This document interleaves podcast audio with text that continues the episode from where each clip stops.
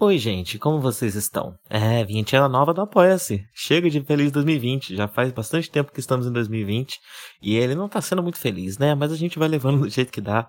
É, e apesar do ano não tá sendo muito feliz, eu tenho uma notícia feliz. Nós alcançamos a meta de 300 reais, que é a nossa meta de equipamentos. É, para quem não lembra, essa é uma meta em que nós vamos juntar, né? Nós temos um tanto de servidor e o excedente nós iríamos juntar até conseguir comprar equipamentos, né? E com a meta alcançada, eu imagino que vão ser coisas de alguns meses eu já vou poder comprar uns microfones até melhores do que eu imaginei que eu iria comprar, né? É, devo comprar primeiro do Live e aí depois, quando tiver o suficiente, compro um para mim. E é isso, quem ainda não apoia e quiser apoiar, dá um pulo lá em apoia.se barra Project. A gente ainda não tem uma nova meta no ar depois das de 300, porque eu ainda não pensei exatamente no que, que a gente pode fazer, mas assim que a gente tiver, eu venho aqui e atualizo a vinheta. Muito obrigado a Adolfo Tonhete, Anania Júnior, Carol Cocumai, Cristoma Citácio, Danilo Zanella, De Oliveira, Felipe Sales, Gustavo Ribeiro, Lucas Tavares, Mariana de Oliveira, Matheus Mávila, Natália Marques e Rodrigo Varandas. Olá, é, como vocês vão perceber, o podcast de hoje foi gravado em momentos diferentes, né? Foram três blocos, na verdade, é, e acabaram servindo como uma documentação do nosso processo de imersão, né, em Modal Zushi, em Tamed, uh, e nesse gênero que a gente não estava tão acostumado, uh, não conhecia muito profundamente sobre uh, Wuxia, Xanxia e companhia, uh, então a gente gravou nesses três momentos. Esse primeiro bloco que vocês vão ouvir agora, o maior de todos, ele é um review mais na linha de, do que a gente costuma fazer uh, no, no, no Nerd, né, então uh, tem uma contextualização do, do da obra, né? É, foi gravado primeiro do que os outros blocos, então na época a gente também não, não conhecia tão profundamente, a gente estava no meio, né, de, de, desse se iniciar na, no gênero, né, e na, na, nessa literatura. Então, enfim, e a gente faz um review maior, uma opinião geral maior, uma contextualização, uh, fala um pouco sobre as dificuldades de, de, de, de entrar e tudo mais. É, bem, além desses, vão ter mais dois blocos que vocês vão ouvir uh, depois.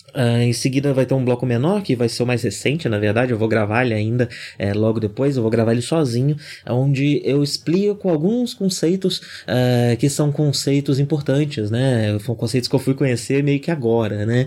É, mas que são importantes até para desamingar algumas coisas e para corrigir algumas coisas erradas que eu chego a comentar nesse primeiro bloco, uh, explicando melhor quais são os gêneros e alguns outros conceitos centrais da obra que para mim só foram ficar claros posteriormente, né? É, e por fim, o último bloco uh, é um bloco com um pouco mais de spoilers. Uh, ele vai ter um aviso no no meio dele, né? Porque no meio dele ele passa a ter ainda mais spoilers. No começo são pequenos, bem de leve, spoilers bem de leve, né? É, pra, pra poder uh, falar, comentar, né? Os pontos que a gente queria comentar. Mas a partir de um determinado momento a gente começa a comparar os finais, né? O final da série com o final do, do livro. E aí acaba contando um pouco mais alguns detalhes, especialmente do final. Ainda tem muito mais coisa no livro, né? E muitos outros detalhes. Esse, essa comparação de finais é muito mais sobre a questão do romance é, do que sobre as outras várias questões que, que a, a obra tange.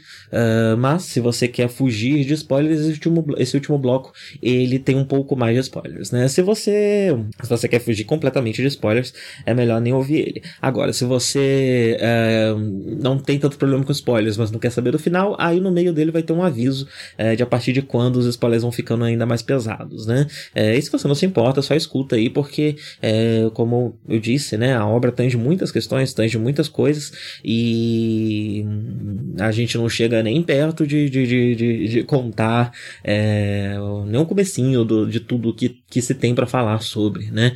É, inclusive nesse podcast inteiro, né? Uma, é uma obra bem rica, com muitas adaptações e, e de um gênero muito diferente que a gente não conhece, né? E de um, de um, de um tipo de literatura muito diferente que a gente não tem muito que aprender ainda. Uh, então é isso. Só aviso, né? Que esse formato de podcast é um pouco diferente. E vou aproveitar também para dar um outro aviso, né? Como esse podcast ele vai estar tá mais gordinho, suspeito que ele vai dar até mais de duas horas no total, né?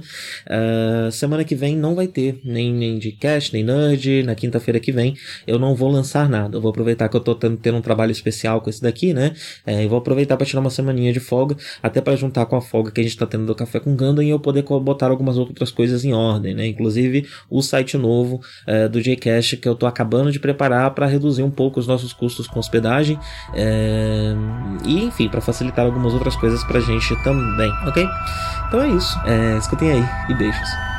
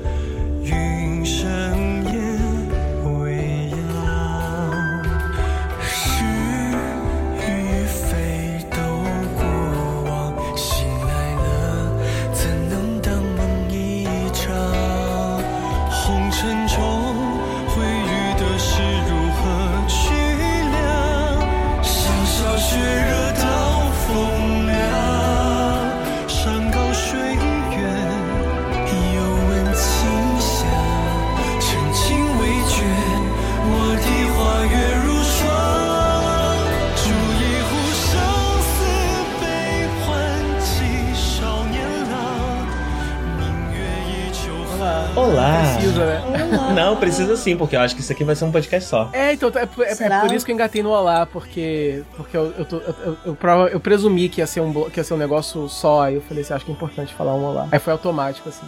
Olá. Estamos com uma visita aqui. Vai. Deu, deu com um pouco mais de projeção vocal. Um pouco mais de projeção vocal. Aí. Melhorou? melhorou, melhorou. Eu vou dar uma baixadinha assim na direção A gente tá fazendo também. um crossover Nudge Drunk com a presença Sim. de Dri aqui. Olá! Como é um crossover, a gente também tem uma bebidinha. tem um, uma pequena biritinha que fizemos aqui de whisky com mel, tá muito gostoso. Parece um xaropinho bom pra garganta. Eu tava sem. Tô sem, eu tô sem álcool em casa, infelizmente, tô só no suco. Ai, faz bem, viu? Quem me dera.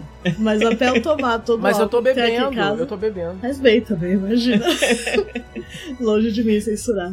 Sou eu. Sim, agora com você com bebida em casa, a gente tem que marcar o contrário. Você participando do drunk. É verdade? Sim, com certeza. Fazer um, um auto-collab. É, é esse o plano. Eu tô querendo. a gente é tão bom no collab que a gente faz o collab entre, entre nós mesmos, assim. É, tá bom já. Já é rápido é, pra quê, né? pra quê, né? Sim, temos a visita ilustre aqui para falarmos de Modal Zushi, de Untamed, de. Eu acho que nome que tem, o High Founder of Demoniac Cultivation, como é que é? é eu tô aqui totalmente perdido, tanto é, assim, é, igual o ouvinte vai estar também, porque eu não reconheço nada do que vocês estão falando. Vocês estão falando assim, gibberish. Vocês estão inventando palavras, falando. Eu vou falar sobre Rushers Francis from Sources Chambers. Não, é fácil. É, é uma história, é uma história de amor entre o Wei Wuxian e Lanzan. É, olha só. Até aprender os nomes. E assim, todo mundo tem quatro nomes, né? Você tem que aprender quatro nomes em chinês para saber a forma como cada um é referenciado na história. E para entender as fanfics depois, você ainda tem que entender as siglas dos nomes e Nossa. os apelidinhos. E os nomes de chip, né? Que às vezes E mistura. os nomes de chip. É um, é um inferno. Mas enfim, vale a pena.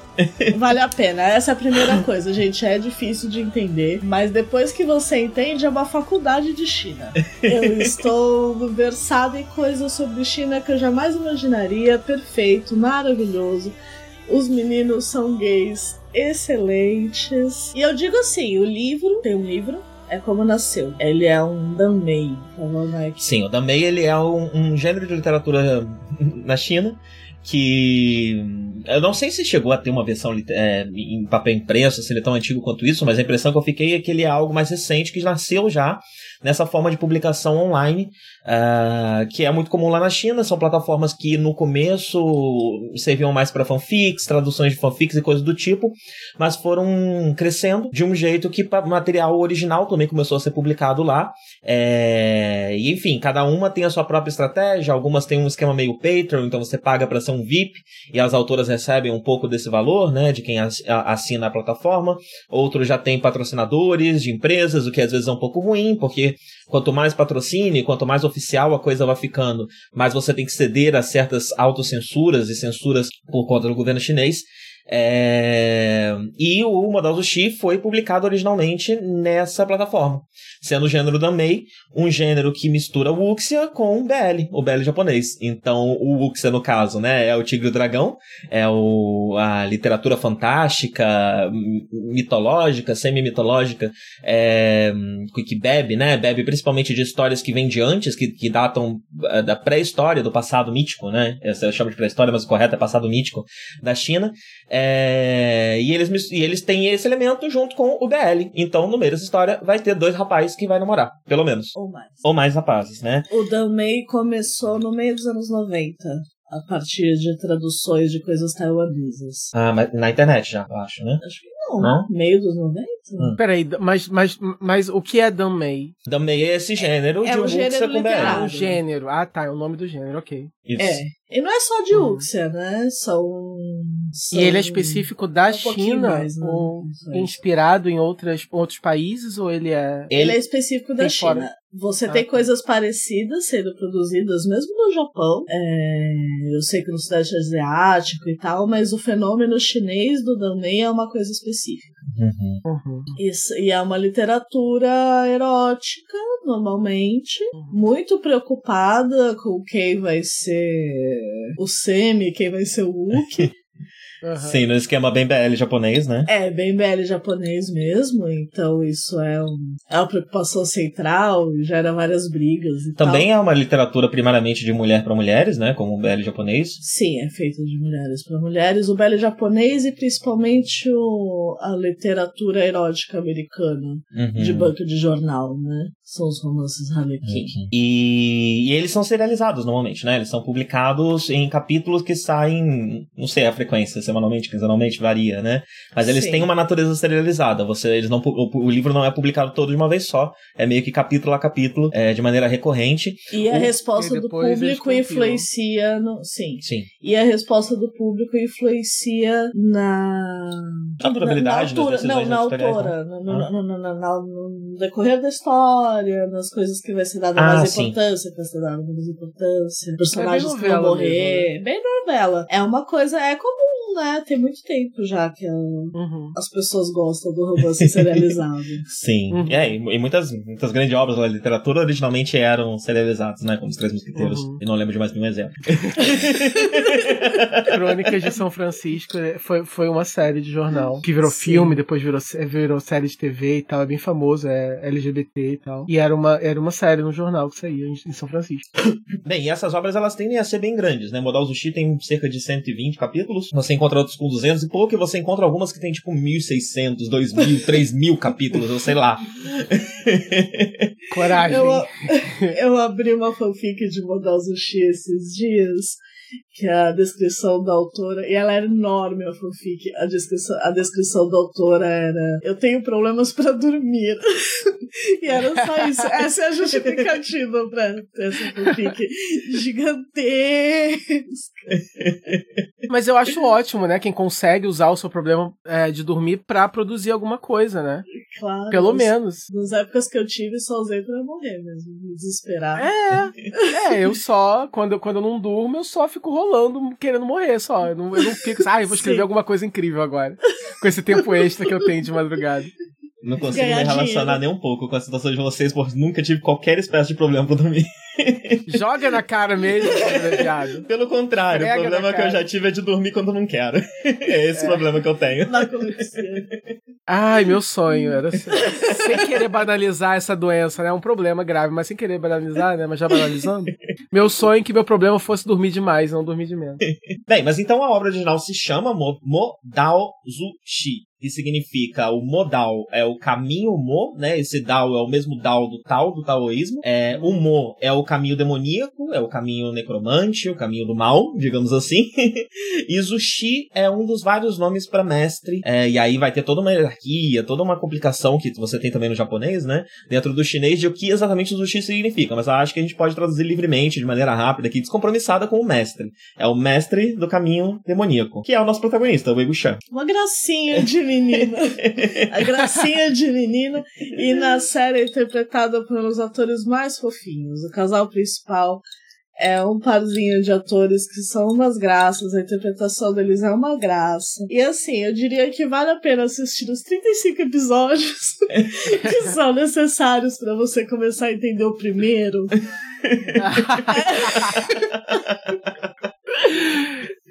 Tudo que eu quero agora. Olha, é uma distração. É um projeto de quarentena. Eu te digo que é melhor do que consumir uma coisa vazia, né? Ah, ou sei lá, ficar no Twitter reclamando de Bolsonaro. E rever é. Grey's Anatomy. Assistir Grey's é, Anatomy. Bom. Bom, eu, eu, pelo menos considero. Bem, Convido todos os ouvintes a virem comigo. Porque bem, é fabuloso. Eu já vi os, os, tipos mais diferentes de pessoas gostando de Untamed. Tem no Netflix, dá pra começar a assistir agora. Isso, o outro nome é Untamed, que é o nome que a série tem no Netflix, o, né? Os Indomáveis em português. Sim, e a série em hum. chinês também, o nome em chinês é diferente de Monosushi. A série não usa o nome Monosushi. Todas as outras coisas usam. Aí tem mangá, tem anime, tem audiodrama, tem tudo que você pode imaginar, todos usam então, Monosushi, menos a série. Esse, Indoma esse Indomáveis é baseado na mesma, na mesma obra? Isso. Ah, é tá. uma adaptação. Ah, tá, mas também é chinês. Também é chinês. Também é chinês. Ah, tá. É um dorama chinês esse, daqueles que tem 50 episódios. Esse primeiro é mais antigo, então. O, o, começou pelo romance. O romance é de 2000 e... 17, algo assim. Aí, tipo, e a série é tipo de 2019. É. É, então é, foi uma coisa bem rápida, assim. Não é nada muito antigo, não. Não é um romance dos Três Reinos ou uma, uma novel muito clássica. Não, é um produto novo, moderno, que logo ganhou uma adaptação para anime, outro para mangá e eventualmente a série. A série tem outro nome, é, não sei exatamente o motivo pelo qual a série tem outro nome, mas a série é o único desses produtos que precisa é, reduzir um pouquinho a quantidade de BL que vai ter ali, porque a censura pega um pouco mais pesado com material audiovisual é, live action. Então, organizando um pouquinho, primeiro saiu esse livro também, que ali por volta de 2017, que se chama Modal Zushi. Logo em seguida, ele ganhou uma adaptação para anime, outra para mangá, que ainda estão saindo. O anime teve duas temporadas, vai ter uma terceira que ainda não saiu. O mangá ainda está em publicação. E em 2019 teve essa série que, ao contrário de todo o resto que se chama Modal Zushi, ela se chama The Untamed ou Os Indomáveis em português e é uma adaptação de Modal Zushi para o audiovisual, para o gênero drama. E o nome mas dela em essa... chinês também não é Modal Zushi. Também não é. é. é. Sim, mas, ela realmente tem outro nome. Mas, mas essa que a Adri falou que, que leva 35 episódios para começar a entender e tal, essa é outra adaptação dessa mesma obra? Não, é a Untamed. É o live action. É o live action. É a única live action. Que eu considerei realmente o produto mais difícil de você entender o que tá acontecendo se não for pausando e prestando bastante atenção. Uhum. Talvez dando uma olhadinha na Wikipedia ou conversando com seus pares para ver se você entendeu mesmo direitinho o que tá acontecendo. Uhum. Olha, eu achei tranquilo. não, mentira. É meio confuso mesmo. Eu tinha visto um episódio, eu tava decidida a gostar. É. Aí eu assisti um episódio e falei, caramba, é difícil. Vou tentar ver com os meninos, né? Eu fui ver com o Mike, com o Dark, com o Cristiano. E aí eu consegui acompanhar um pouco melhor, mas eu logo comecei a ler o livro. O livro ajudou a esclarecer para mim todas as dúvidas que eu tinha. No meu caso ajudou também, mas ainda precisei assistir a série mas, pausando por um tempo. Assim, eu sou muito ruim de fisionomia. É difícil, aparece a pessoa de novo, eu já não sei quem, quem que é. Uhum. Não eu tenho uma série de problemas. Eu sou ruim com nome. É, não é? Eu sou incapaz de decorar um nome. As pessoas que têm um pouco mais de facilidade com esse tipo de coisa, quem consegue entender, sei lá, uma série americana média, um filme que o vilão e o mocinho têm a mesma cor de cabelo. Você tem dificuldades com isso? Sim. Ok. uma pessoa que não tenha pode ir sem medo.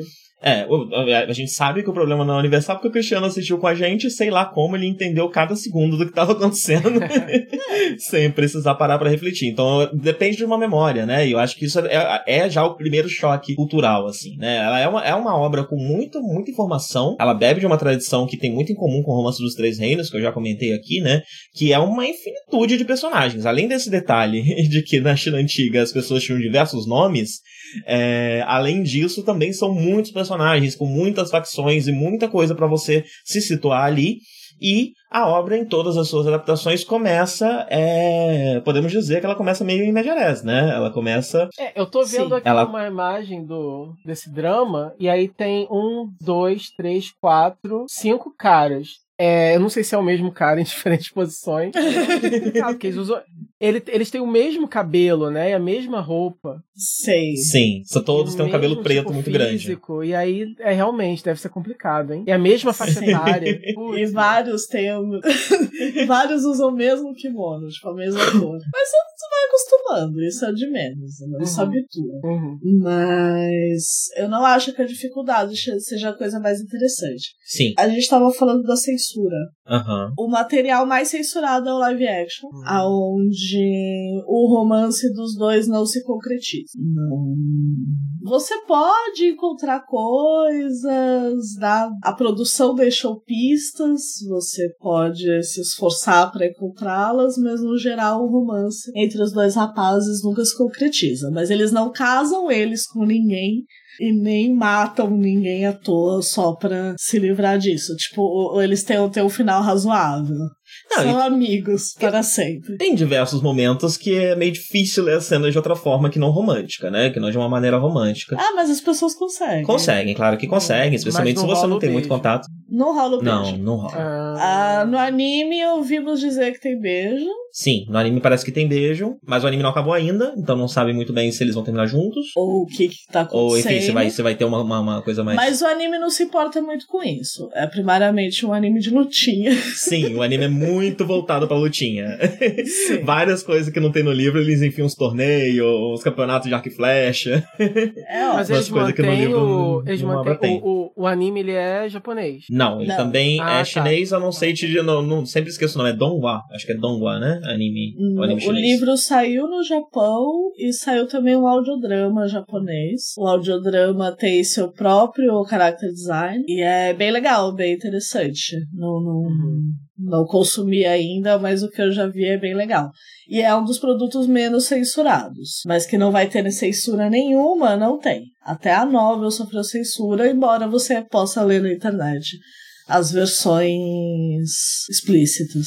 Sim, porque é, o também tem essa característica que ele é um gênero que existe, mas ele é de certa forma perseguido. Existe, é difícil saber exatamente o que acontece na China, né? Mas existem autoras que somem, histórias de autoras que chegaram a ser presas, é, existe uma série de problemas. E assim, quando a gente fala esse tipo de coisa, até a gente, a gente até descobriu depois, né? Mas quando a gente fala esse tipo de coisa, parece que é uma tradição, né? Que a censura na China existe desde a Revolução Cultural ou qualquer coisa do tipo.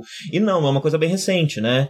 Sim. É algo dos últimos cinco anos, não é? A lei passou em 2015. A, A lei que não pode a lei ter. que não pode ter representação de relacionamentos homossexuais na televisão chinesa. E qual é o motivo? E mesmo? a websé Caramba. as webséries, que eram mais livres ainda, só foram afetadas nessa lei. Só foi quando chegou nelas. E o, o, o Modal o Untamed, ele é uma websérie. Sim, ele sai na, na Tencent Video. Sim. Pô, que pena. É, e, pois é. E assim, foi um sucesso absoluto na China. Tem propaganda de corneto no, no anime, né? no anime. Os personagens Tipo, batendo um cornetão na China antiga de repente. Meu Deus. Isso que eu ia perguntar, peraí.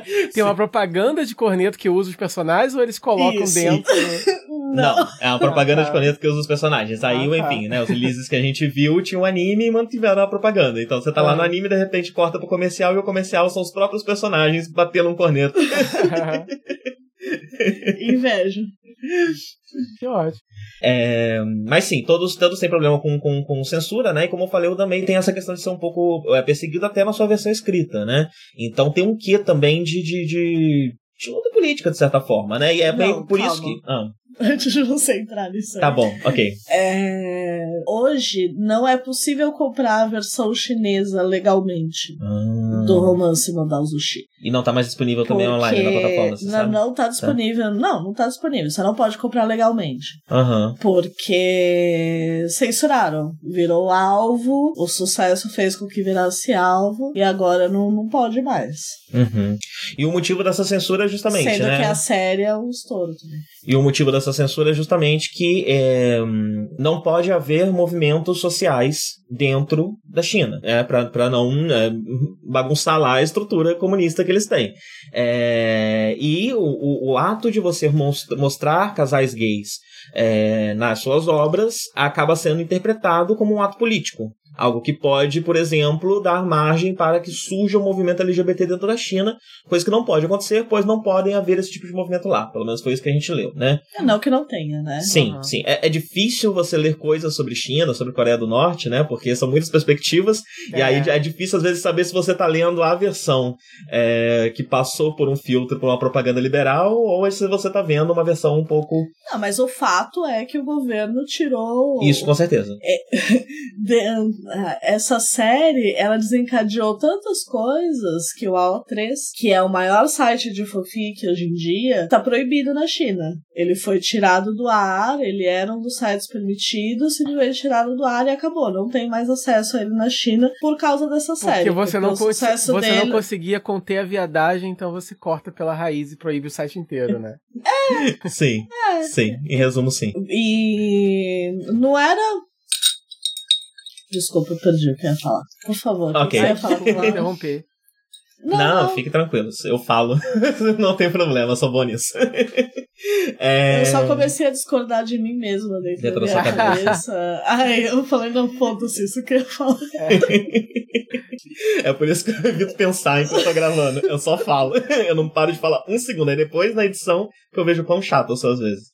É, mas enfim, eu ia comentar de, de, que também tem um quê de luta política, né? Porque essa perseguição às autoras não é há pouco tempo, que, que, que é, é, já faz alguns anos que está acontecendo, né? Casos de prisão e tal, já faz pelo menos uns três ou quatro anos que isso é, é, é retratado. Então a contínua publicação é, acaba sendo também uma espécie de ato de resistência, né? Então há um, um quê de luta política dentro do Damei que é uma luta uh, ainda e tem, que tem esse corte de, de, de sexualidade, tem um corte de gênero, por ser um produto, uma literatura de mulher para mulheres, né? Então também tem um quê também de podar o, o, o, o, material que essas mulheres estão consumindo e controlar a narrativa histórica, né? Também. Você não vai colocar gays no nosso passado mítico. É. Sim, é. tem essa questão, né? Tipo, não, não, não que o problema seja os gays em si, porque os gays estão lá no passado mítico da China. Mas vocês não vão não vão misturar a história com a luta política de vocês, nem com a diversão de vocês, nem nada. Tira a mão. Sim. É, e aí a contínua publicação tem essa, essa, esse quê de, de luta, né? É, e até tô falando dessa questão de gênero porque às vezes, e até já vou falar um pouco desse assunto aqui, é, eu já vi pessoas colocarem o, o o consumo de BL como uma é, sexualização do homem gay por parte de mulheres que nesse, nesse, nessa leitura seriam colocadas como hétero, né? Eu discordo demais dessa, dessa, é. dessa leitura, porque, enfim, todas as meninas com que eu já tive contato que gostavam de BL, elas eram bi, ou às vezes eram lésbicas, ou às vezes eram pelo menos simpatizantes, né? Elas pelo menos tinham alguma coisa que, aliadas, né? Elas, elas, elas conversavam com o movimento LGBT de alguma forma e, em sua maioria, integravam o movimento LGBT, né? Então, eu vejo muito dessa forma mesmo. É, é algo para minar o movimento, né? E, enfim, é, aí dando um pouco mais da minha perspectiva pessoal sobre essa questão. É, quem escuta o podcast mais tempo sabe, sou anarquista. Então. Ah, então, os meus ouvintes comunistas que podem estar aí pensando, nossa, ele é contra a China.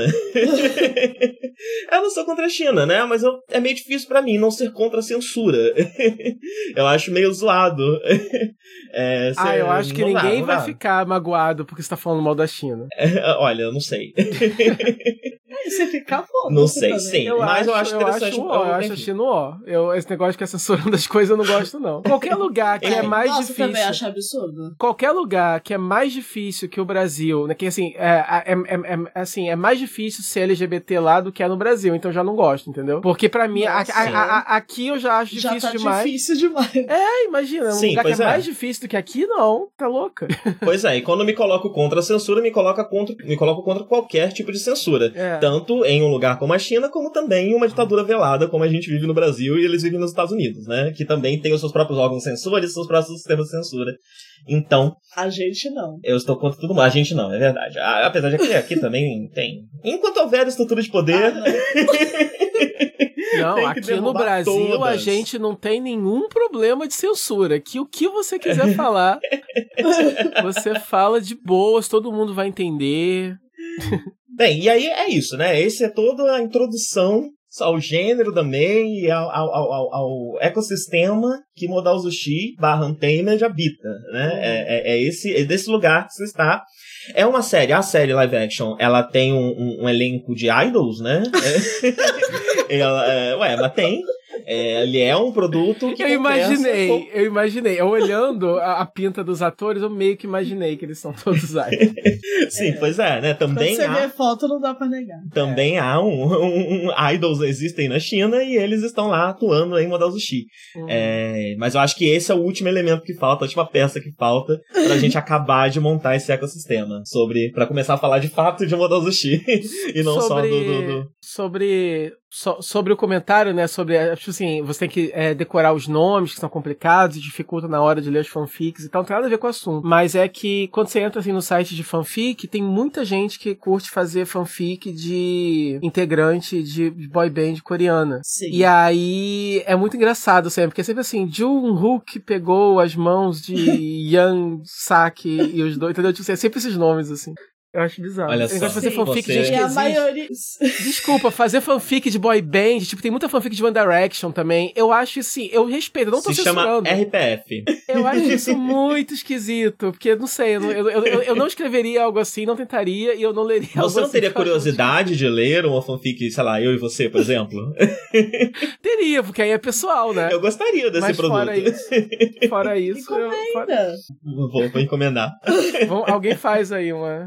Eu, eu, ficaria curioso, mas eu acho engraçado, entendeu? E aí eu acho engraçado que os nomes são sempre muito complicados, né? Porque são nomes coreanos, aí eu só Sim. imagino como devem ser os nomes desse cara. É, a gente não tá acostumado, né? É uma, uma língua muito distante da nossa, que a gente não é, tem um contato tão grande, falar porque disso é o contrário soa... do japonês, que a gente é, escuta desde criança, né? É, soa meio xenofóbico falar isso, né? Mas é verdade, é, os nomes são diferentes, véio, e aí eu acho engraçado. É, e a gente não tem culpa que a China tava culturalmente fechada pra caralho, é. até pouco tempo atrás. Sim. O que, que a gente é. tem a ver com isso? Tem isso, mas acho que também não é só isso também, né? O não, que, não diz que é só.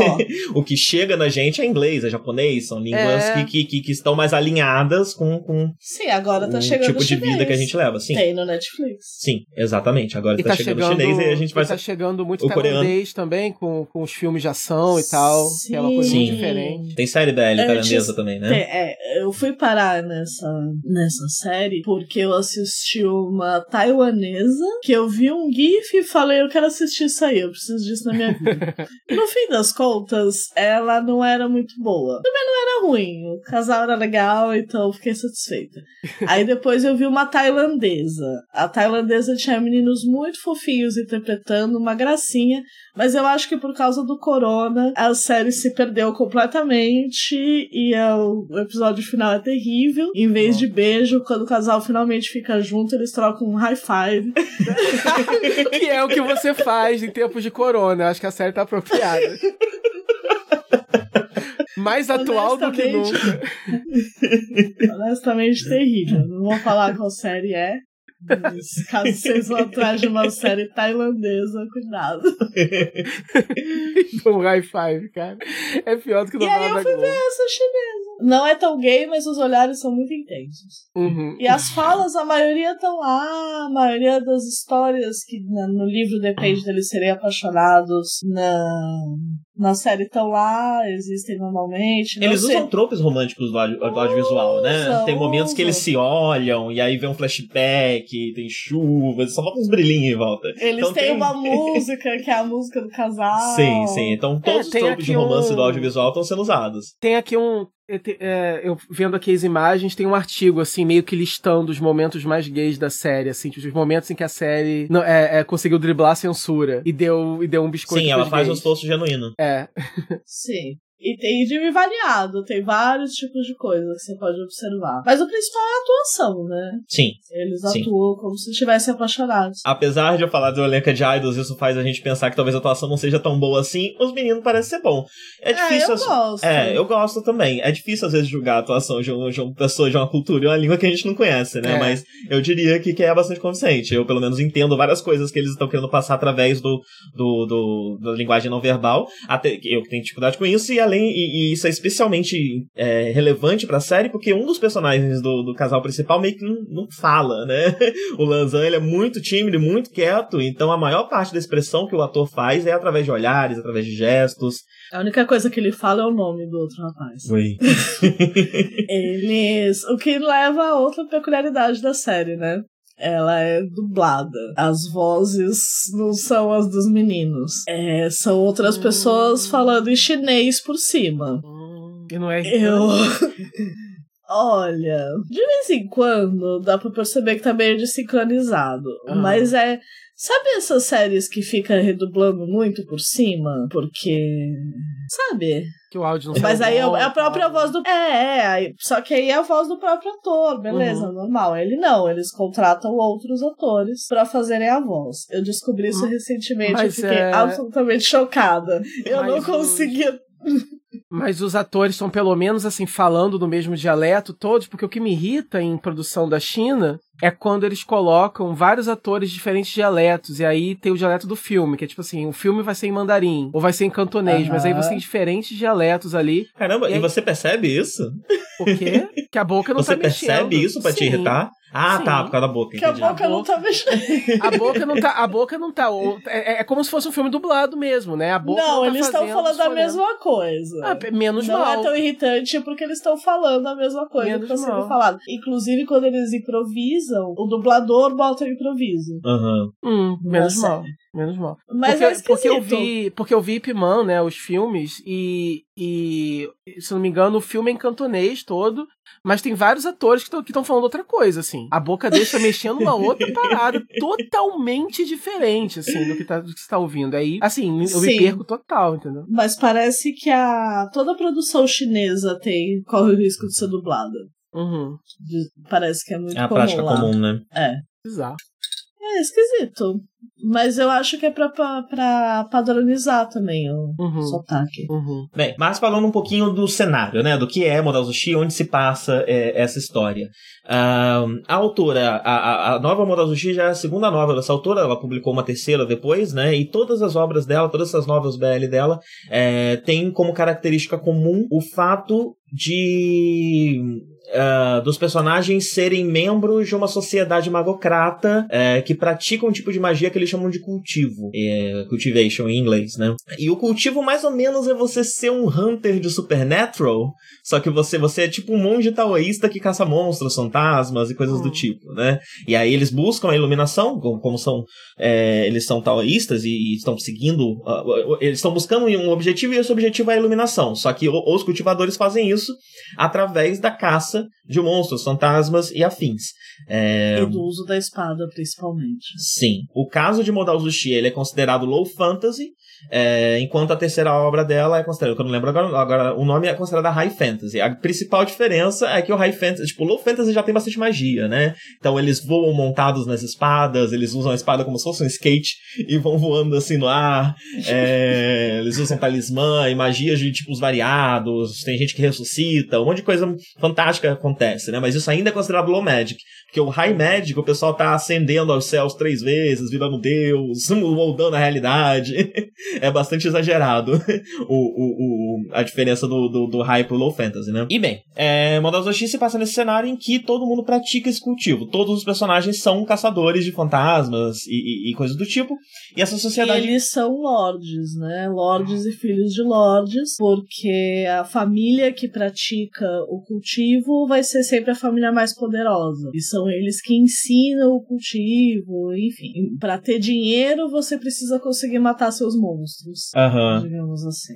Sim. é, então, assim, no começo da série, é, a gente tem contato com esse lado mais da aventura, da caça dos monstros, né? E aos poucos a gente vai adentrando nesse cenário mais político e vai entendendo todas as intrigas de corte. A série vai tomando uns ares meio Game of Thrones, digamos, né? Onde tem gente tentando puxar a perna de alguém, gente preparando golpe, gente fazendo isso, gente fazendo aquilo, é, pessoa com, com agendas internas e tudo mais. Tem tudo isso acontecendo. É. E a série ela se passa em dois momentos. Se passa em dois momentos. Um, no livro, é 13 anos antes do outro, ou no- na série são 16 anos o gap. Que ele existe por causa da parte do romance. O lado romance, do lado do casal, é uma novela de reencarnação, que é um tipo de Danmei e que tem algum assunto de reencarnação. Um, um amado que se pensava perdido há muito, volta. Às vezes volta em outro corpo, às vezes volta no mesmo, pode ter qualquer razão, mas é um tipo extremamente comum de Danmei. E é comum também em outros em outros meios, chine, tanto chineses quanto ocidentais, né? Você vai ver isso em livro espírita. Tem de monte. É... E elas passam nesses dois momentos e a reencarnação que acontece é porque no passado houve uma grande intriga política, né? E a gente descobre que esse protagonista, o Wei Wuxian, que é o, o senhor do caminho demoníaco, né? Ele morreu durante uma batalha no passado é, e reencarnou agora, 13, 16 anos depois, é, em um outro corpo, né? No corpo de um menino louco e gay, que era ostracizado mesmo dentro da família. Ele era um jovem nobre, ele era um jovem de uma baixa nobreza, bastardo de alguém da alta nobreza. Filho bastardo de alguém da alta nobreza. Mas que era trancafiado dentro de casa por ser gay e por. Enfim, tinha o medo dele, porque ele sabia usar magia e ele é o pivô dessa história, porque ele está sofrendo muito na mão dessa família e ele fala: foda-se risca um círculo demoníaco no chão e sacrifica o próprio corpo para ser possuído para o corpo vivo dele ser usado por outra alma, a alma de uma pessoa já morta, que é o Wei Xian, que é esse antigo chama ele de Patriarca Ling, né? Patriarca Ling. Ele era patriarca, ele criou o seu próprio clã e dominava esse clã e, e era poderosíssimo e etc através de magias necromânticas que são tabu nessa sociedade. E meio que, que a gente sabe no começo é que os outros clãs se voltaram contra ele num determinado momento. E ao longo da história a gente vai descobrindo mais detalhes. Sim, e é, é o espírito desse cultivador demoníaco, que é como eles chamam quem usa necromancia, é, no, é, é o espírito dele que possui o corpo desse rapaz. Ele acorda e ele precisa se vingar da, o contrato que deu a ele um novo corpo inclui que ele se vingue de três ou quatro pessoas uhum. que são da família que destratava o rapaz. E, e essa trama de vingança, ela, ela, se desenrola logo no começo, né? Ela já, dá, já, já, já, já, é meio que superada ali logo. E aí nós temos a. a... Ela, essa é a trama do primeiro episódio. Ele se vinga meio que por acaso, porque a, uma das primeiras coisas que ele fala quando se encontra naquele corpo é: esse rapaz que me sacrificou a vida dele para invocar um, um, satanista muito maligno, capaz de matar e não sei o que. E o que ele encontrou foi um herói caído. Uhum. Porque toda a fama demoníaca do Eushan é boato. Ele não é uma pessoa ruim. Ele só usa necromancia, o que pode ser meio chato em algumas culturas, para algumas pessoas. Mas aos poucos a gente vai entendendo um pouco mais das nuances de, dessa situação, né? É, uhum. Não dá para dizer que ele é de todo santo, mas também não. não enfim, ele é, tem uma série ele... de questões e de possíveis interpretações também, né? É, mas ele tem o coração no lugar certo. Uhum. E ele não vai simplesmente matar quatro pessoas. Sim, isso a gente ele... logo fica sabendo. É. Isso logo no primeiro episódio a gente já entende. As, as pessoas acabam morrendo, né?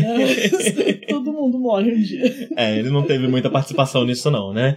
É, e, é. enfim, é no, no, no, livro, falando um pouco do livro primeiro, né? Ele vai inter, entrecortando essas aventuras que esse Wei Wuxian ressurrecto no corpo do Mo vai, vai enfrentando, né? Enquanto tá. Ele começa a encontrar figuras do passado, o próprio Lanzan, é, que é o, o, o, o seu. O, o, outro membro desse casal, né? Podemos colocar assim, não sei que palavra usar. É, que, que ele, eles vão se metendo em uma série de enrascadas, em uma série de questões, e isso vai inter, entrecortando com flashbacks que vão dando um pouco mais de contexto pra gente do que, a, de verdade, que realmente aconteceu 13 anos atrás, né? É, e aí vem o primeiro ponto que me, me, incomoda um pouco na série. A série ela tomou uma decisão que o anime também toma, eu não sei sobre os doramas, mas o anime também toma, que é no momento em que entra o primeiro flashback, eles resolvem contar tudo o que aconteceu nos 13 anos atrás de uma vez só. E só depois voltam pro presente. Então a estrutura da série é dois episódios que se passam no presente, seguidos que de. Que são leves, cômicos, românticos. Sim. Tranquilos Se... Historinhas de mistério. Seguido de 30 episódios contando absolutamente tudo que aconteceu no passado. Que são trágicos. Os últimos, especialmente, são muito sofridos. Sim. É uma, uma desgraça depois da outra acontecendo. E aí, lá no episódio 30 e tanto, eles voltam para esse presente que você nem lembra mais. e volta para ser um pouco mais moço da semana, um pouco mais aventurinhas, né? Eles estão em busca de algo. A série é uma coisa, no livro é outra coisa, mas eles estão meio que juntando as suas esferas do dragão ali, né?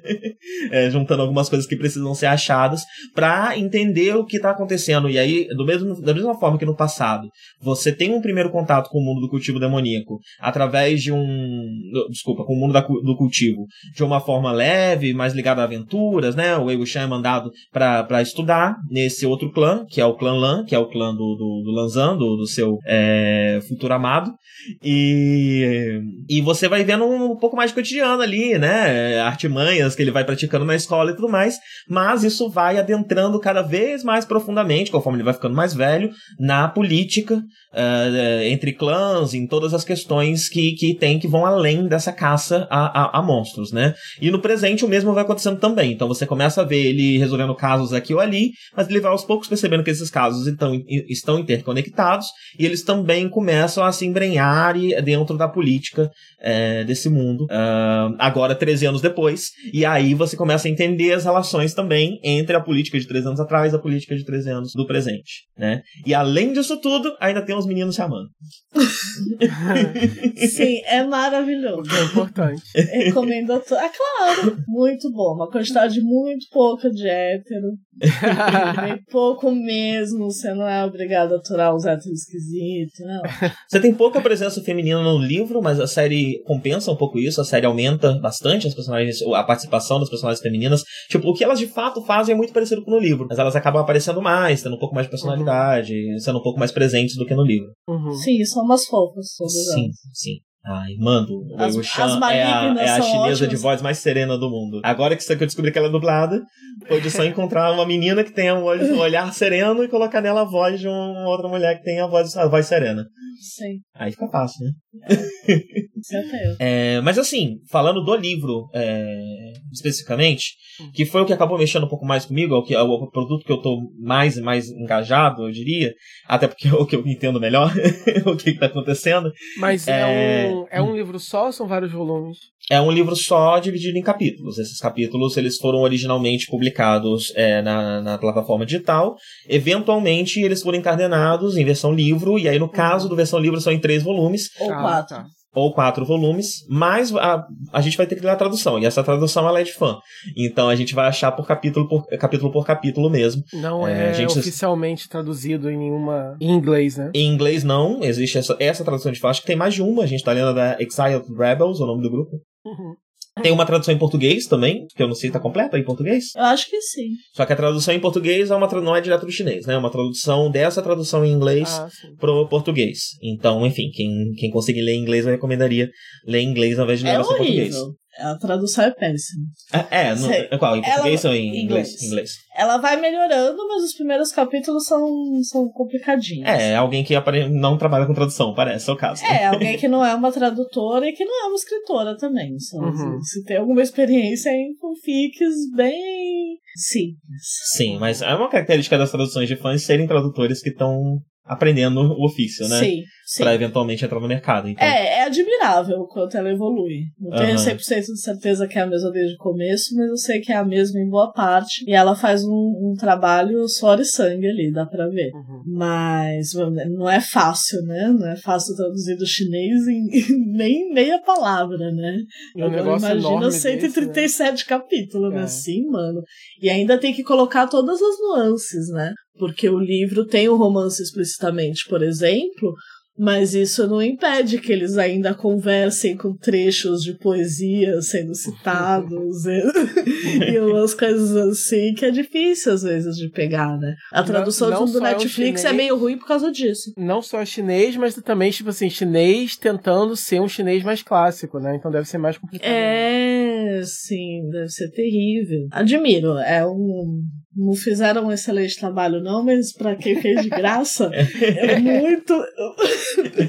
já tá bom, já. Ou Ao é contrário isso ou da é nada, legenda- né? Então. Então, ao contrário da, da legenda do Netflix, que eu tô pagando pra ter, e ela é horrível. Ela é Sério? um lixo de legenda, sério. Sim. Ela, inclusive, bota frase machista na boca de personagem que não está falando aquilo em chinês. Mas vocês estão Coisas vendo assim legendado em, em português ou em inglês? A gente vê em inglês, A né? gente tá vendo legendado em inglês porque a gente reparou que a legenda em português do Netflix é, uma É. tradução da legenda em inglês. É isso que eu E, ia também, comentar. e ela ainda erra em inglês de vez em quando, É, em sim. cima do, do, do chinês, que já tá errado. É, é isso que eu ia comentar. Tanto a Netflix como a Crunchyroll e tal, eu percebi isso muito com anime, né? É, eu sempre procuro ler a legenda em inglês, porque a legenda em inglês me parece ser a tradução do, do japonês, no caso, né? Da língua original. Sim. Mas a, em português é sempre só uma tradução da legenda em inglês. Então você tem vários americanismos, assim, entendeu? Traduzidos pro português. Aham. que aí você Ai, percebe. sim. Falei, nossa, eles estão só traduzindo do inglês depois.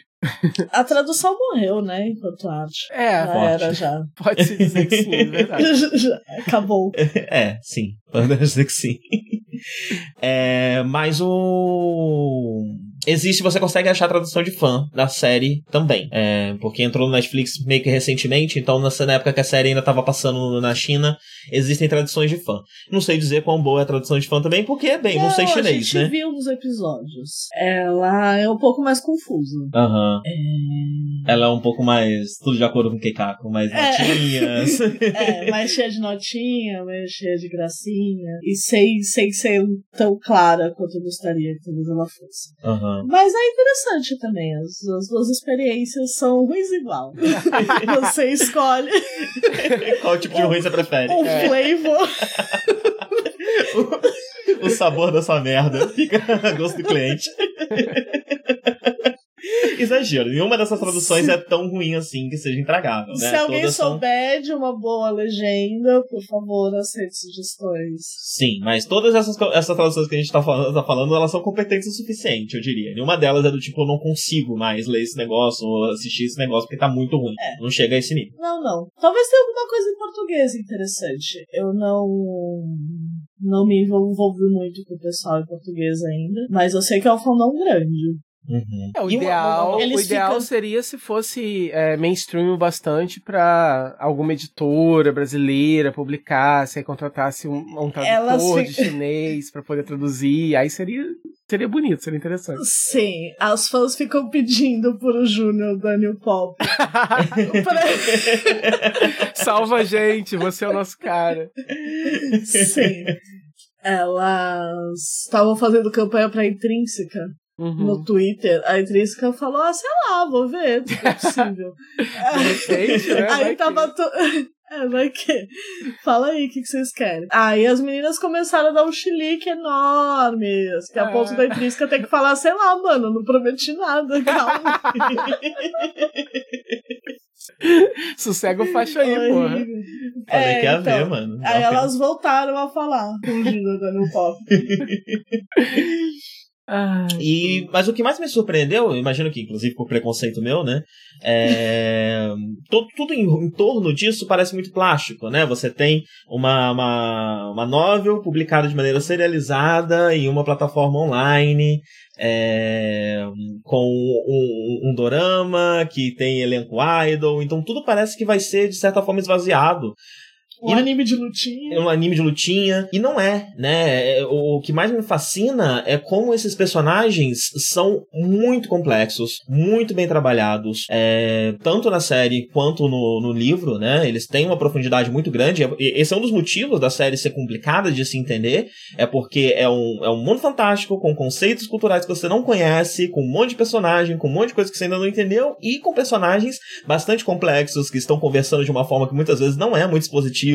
É, tem nuances, tem uma série de, de, de, de, de, sabores que você precisa perceber além do que eles estão falando, especialmente nas questões de intriga de corte, né? E também Muita na- coisa resolvida por olhares, Sim. abanar de leque. É meio. As meninas falam que é meio Jane Austen, assim. Então tem muito disso, e são personagens com, com- com- são tipos muito muito complexos, muito muito bonitos de se ver. É, eu gosto eu tenho passado por um. Por um é, é, é, eu, eu fui procurando um, um, um, pastiche, um anime, uma coisa simples, né? E encontrei um produto de fato literário que está me fazendo refletir sobre a minha vida, sobre o meu relacionamento com outras pessoas, sobre quem eu sou, quem as pessoas são, sobre como olhar para os defeitos de outras pessoas de uma forma mais gentil, é, sobre outras formas que uma sociedade pode se organizar, sobre como qualquer estrutura de poder deve ser destruída. Mas isso eu penso com qualquer coisa. É, isso que eu é... falar. Isso aí, isso aí é uma extrapolação que, comum, assim, né? De qualquer obra. Mas tá me fazendo refletir muito, porque é escrito de uma forma muito delicada, com personagens muito complexos, de uma forma muito bonita. É, e eu acho que tem essa questão de diversidade, no fim das contas, né? A gente tá tendo contato com, por mais que, que, que é, eu, eu não quero falar de, de agenda do autor, estratégia do autor, o que o autor estava querendo dizer, ou sei lá. Mas uma coisa é certa, né? A gente está tendo contato com alguém que vem de uma cultura muito diferente da nossa, que cresceu em um país com uma estrutura completamente diferente da nossa, é, e que está bebendo de uma cultura milenar muito diferente da nossa, e dialogando com é, o material é, da, da, da, indústria cultural produzido é, na sua região, então está dialogando com o que o Japão produz, dialogando com o que a Coreia produz, é, dialogando com toda aquela região, uh, e, e, só isso já é o suficiente para trazer uma riqueza que a gente pode não estar tá esperando. É, então ali você vai ver novas formas de olhar o mundo, novas formas de olhar problemas. A, a, os problemas vão para lugares que você não esperava, porque essa não é uma narrativa que está obedecendo uma estrutura que você já conhece, da literatura que você conhece, do romance que você conhece, da, da, do produto audiovisual que você conhece do Ocidente, né? Ele, é, e, e, também diverge do material japonês, que a gente tem bastante contato.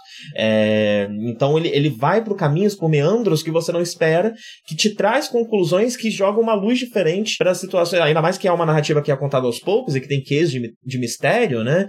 É, você espera algo e quando você, quando real, finalmente a narrativa vai jogar luz naquele objeto que você estava o tempo todo olhando de, de, de, de canto de olho e, e, esperando e projetando o que ele poderia ser, quando a luz finalmente bate nele, ele é algo diferente do que você esperava, que vai te ensinar algo que você não esperava. E essa para mim tá sendo a, a, a, principal questão e a, a coisa mais bonita de Modal Zushi, que, pelo que eu entendi, não é algo compartilhado por todo o gênero MEI, é, mas que Modal Zushi é sim uma obra. É, ela não é, não, não, é todo da Make é assim, mas é, Zushi de fato é uma obra excepcional lá dentro. Talvez tem outras obras excepcionais lá dentro também. É, mas é uma obra com muitas qualidades, muito, muito, muito bonita, bem escrita, emocionante, eu diria. Sim.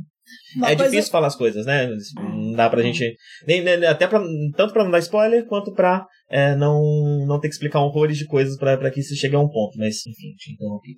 Oi? Oi.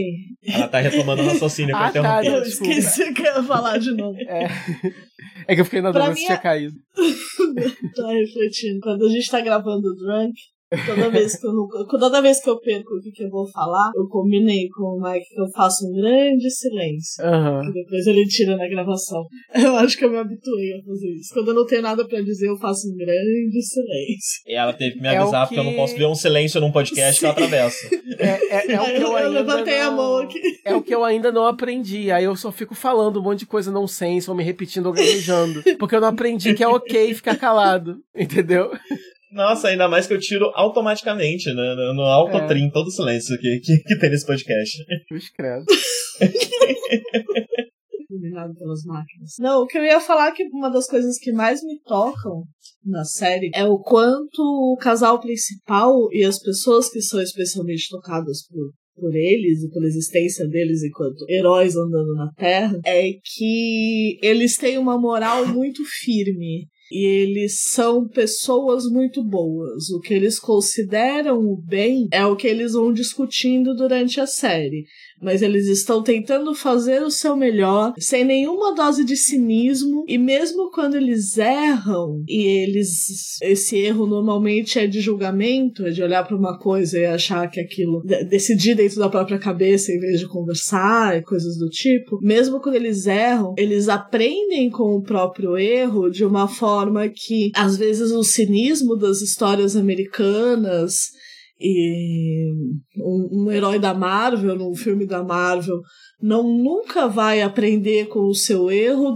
de uma forma tão pungente quanto a gente vê eles não se arrependendo, mas repensando quem eles são para que esse erro não seja mais um problema. Então eu vou mudar quem eu sou, eu vou ser uma pessoa melhor agora e eu vou renascer. E aí você tem a, questão da reencarnação.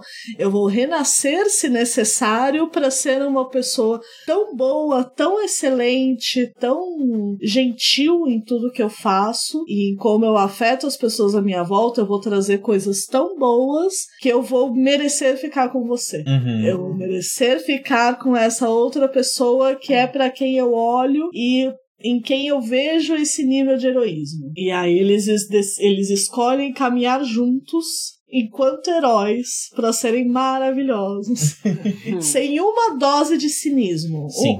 não tem um grama, não tem um grama. Todas a, a gente está tão acostumado a ver, ah, mas o Capitão América era da Hydra, né? Os negócios assim.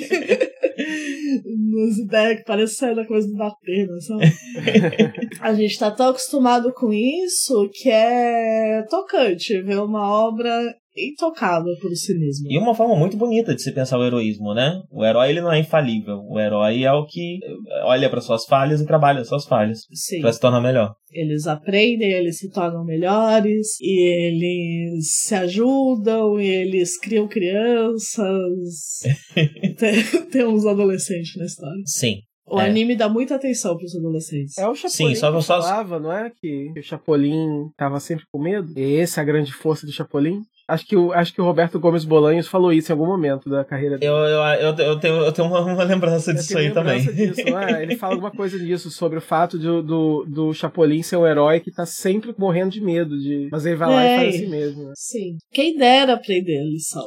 É, que ele, o, Chapolin tinha, o Chapolin também é um herói nosso, né, ocidental, mas ele é também muito sincero, né, e muito heróico. Muito sincero, é verdade. Ele realmente Sim, só quer ajudar as pessoas, ele não tem nenhum, nenhum podre da vida dele, não vazou nenhum tweet do Chapolin falando mal de viado em 2009.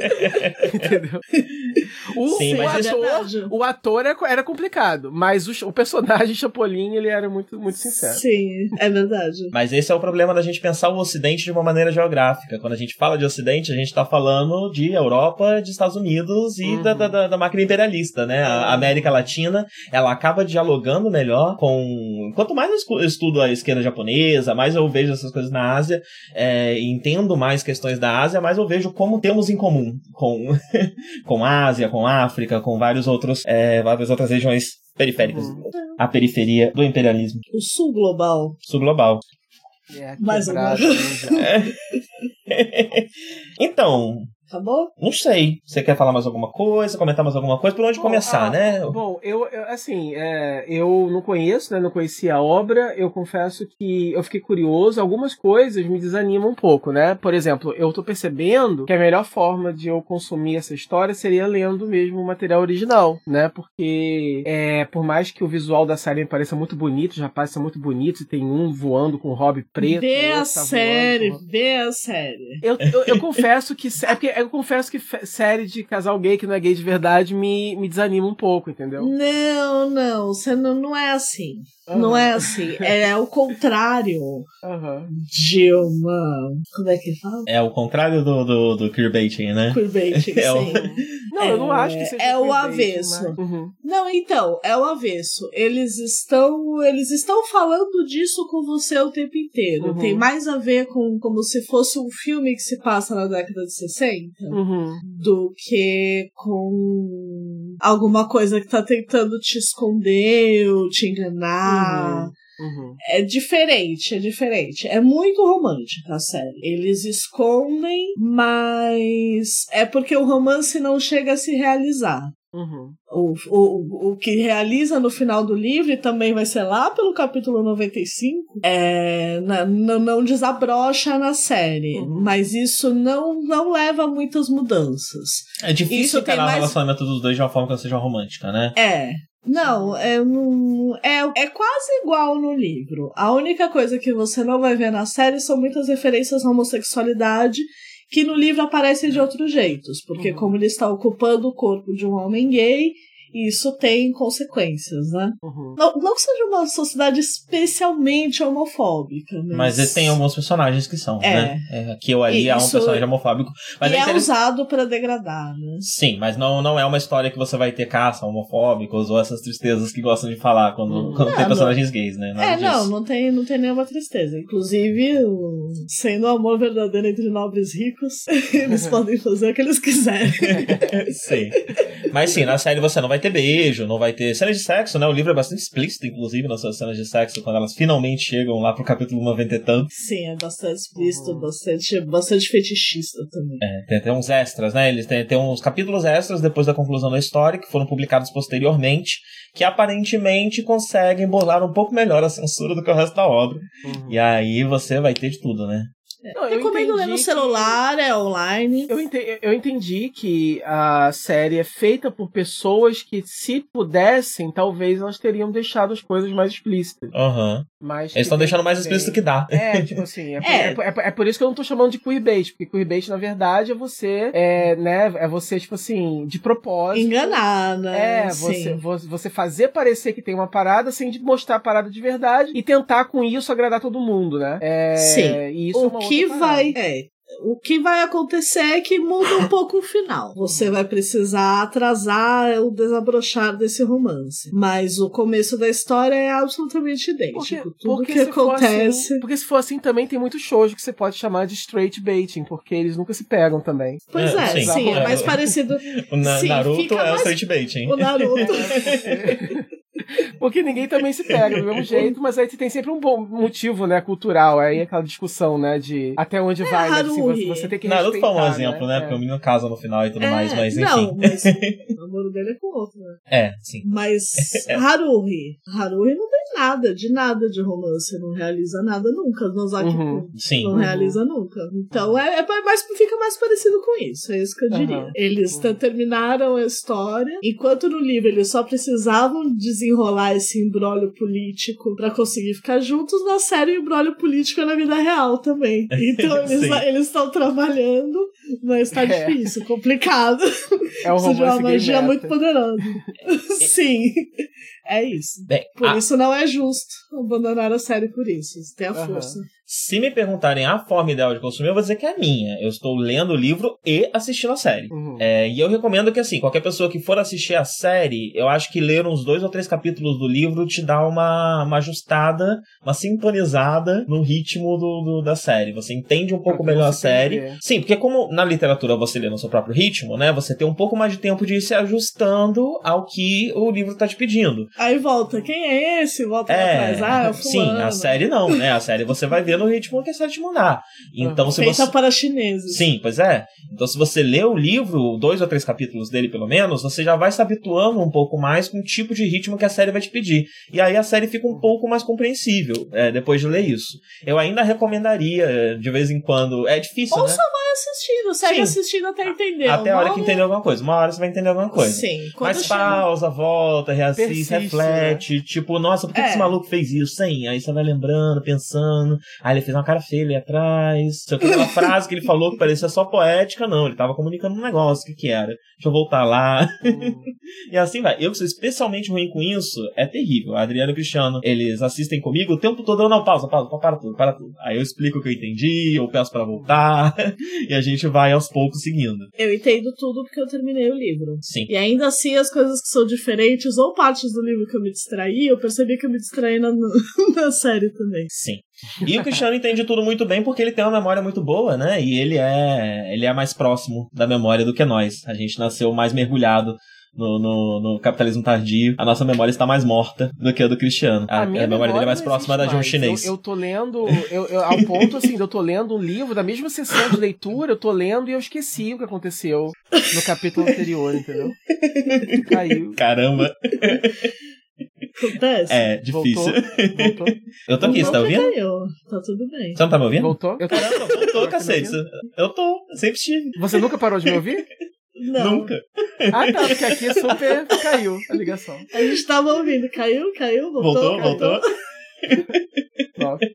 Então, assim, é como eu recomendaria? É, e se me perguntarem a forma ideal, eu recomendaria o livro e a série. Agora, se você vai ver a série, vai com cuidado, vai com calma, vai ali, pá, e uma hora você vai entender. Recomendaria ler pelo menos uns três capítulos do livro ali pra, pra, pra se situar um pouco melhor. Não recomendo olhar na Wikipédia, porque os spoilers comem solto. E é difícil de entender também. E é difícil de entender também. É, Então não é, é um como trabalho- se fosse ajudar alguma coisa, né? Você tem só Não os vai, nomes. não vai. Sim. Vai atrapalhar horrores. É, Uhum. recomendo que vejam, viu, gente? Todos. Sim. É, vá com mentalidade de intercâmbio. Você vai experimentar essa outra cultura aqui, caso você não tenha contato, e vai entender uma série de coisas, aprender uma série de coisas. E aí, depois de aprendido essa série de coisas, vai ser fichinha assim. Agora, se você já tá acostumado com China, já é a pessoa do, do- dos reinos e não sei o quê. Olha, eu li um terço do Romance dos Três Reinos e ainda tive dificuldades. Não. Mas tem gente que é, que é, que é de China, Ah, né? sim, sim, Tem gente que é, Uhum. que é mergulhado já. Uhum. Tem gente que já conhece os meninos porque são idols ou Uhum. porque viu de outros doramas. Se esse é seu caso, vai em frente e assista. Um dos melhores materiais. Uhum. Caso não tenha visto, veja, porque aí você já vai entender tudo, eu acho. Porque a pessoa sim, que tá mais habituada com o material chinês não vai ter tanta dificuldade. Sim, sim. A, o, a- o drama tem algumas, algumas características de drama histórico, né? Que eu já vi em alguns outros dramas japoneses históricos também. Aquelas, aquelas novelas japonesas de 50 episódios também, de samurai e tal. é, são gêneros irmãos, né? Sim. E aí vai usar também, com o tempo, conforme você for assistindo, você também vai entender que, ah, também tem uns tropes aqui que não são do livro, mas que são comuns no gênero dorama, no gênero novela chinesa, que aí vai ter uma pessoa assim, ou assado, que são meio que arquétipos desse gênero. E aos poucos você Sim. vai se, se situando. As é roupas- faculdade, mas é ótimo. As roupas são todas maravilhosas. O cuidado com o figurino é extraordinário. O cuidado com o cenário, os atores da entrevista, eles falam, mano, tinha dia, tinha dia que a gente chegava pra gravar e ficava, tipo, de- emocionado de chegar lá e terem montado um negócio tão bonito pra eles atuarem dentro. Porque o cuidado do- do- da cenografia é, É tudo muito é bonito. impecável, os detalhes são Sim. impecáveis. Fotografia linda, figurino, é tudo, é tudo muito bem feito. é Tudo, muito, bem feito. Tem um pouco de CG. Às vezes os, os monstros em CG são meio questionáveis. Ah, rola Mas- muito efeito prático, né? Às vezes um fantoche, teve aquele cachorro que era meio que um É. animatrônico, às vezes tem esse tipo Às de coisa vezes também. tem, aí é melhorzinha, no CG puro é daquele jeito. É CG de Tokusatsu. É, eu, eu ia falar isso, né? Se você assiste. Se você já tá de alguma É. forma exposto ao tokusatsu, ao- ao- a, a, a, a drama oriental de uma forma geral, vai ser mais fácil fazer essa É. transição, né? Sim, sim. Sim. É um CG de Tokusatsu, mas não é tão presente quanto no Tokusatsu, né? O Tokusatsu hoje em dia é- Sim. tem muito CG Eu o tô tempo vendo todo, umas né? imagens E eles aqui, eu tô voam muito. super ok, assim. Sim, é super legal. Sim, sim. E eles voam bastante. ou- Chegam a ser levantados por cabos 20, 30 metros de altura para determinados takes. Então é legal de ver porque as roupas maravilhosas, esvoaçantes, belíssimas. Enquanto Uhum. eles fazem coreografias muito bem feitas. Excelente. É, eu acho que nesse quesito a única decisão que me incomoda na série, eu acho que é uma decisão que pode estar ligada à censura também, é que, bem, ele é um necromante, né? Então no livro, no anime, em outras obras, ele tá o tempo todo usando zumbi, usando fantasma, usando uma série de criaturas monstruosas. Enquanto na série ele meio que invoca umas fumaça preta de Lost pra dar soco nos outros. Uhum. e é isso, eu acho que rolou uma- um certo probleminha aí de usar muito hordas de zumbi, fantasmas, O terrível poder demoníaco dele é um dano diário de contusão.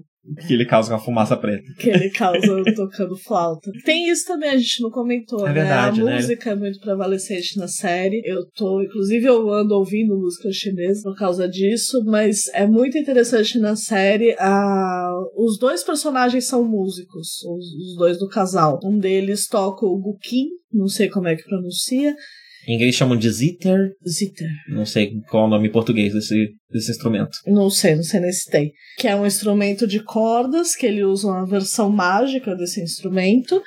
E o, o que é o que o Lanzan que toca, e o Eu Xian toca uma flauta. E ele usa os poderes demoníacos dele através dessa flauta. Sim, e é muito bonito. Lança também usa magicamente a sua música, né? Sim, a, a música é uma forma, é uma das formas de se usar magia, e eles são ambos muito poderosos. Nessa magia de música e a música é uma das chaves pelas quais você vai entendendo o relacionamento deles e pelos eles mesmos vão pensando o relacionamento deles através das músicas e a música que um deles compõe e tudo isso tem é uma das partes mais delicadas, mais interessantes da série para mim. Como você falou, né? Amor de bardo. Amor de bardo. Belíssimo amor de bardo. E também é amor de professor. Amor de professor. É, é um casal típico de professor casado com outro professor. Os dois são.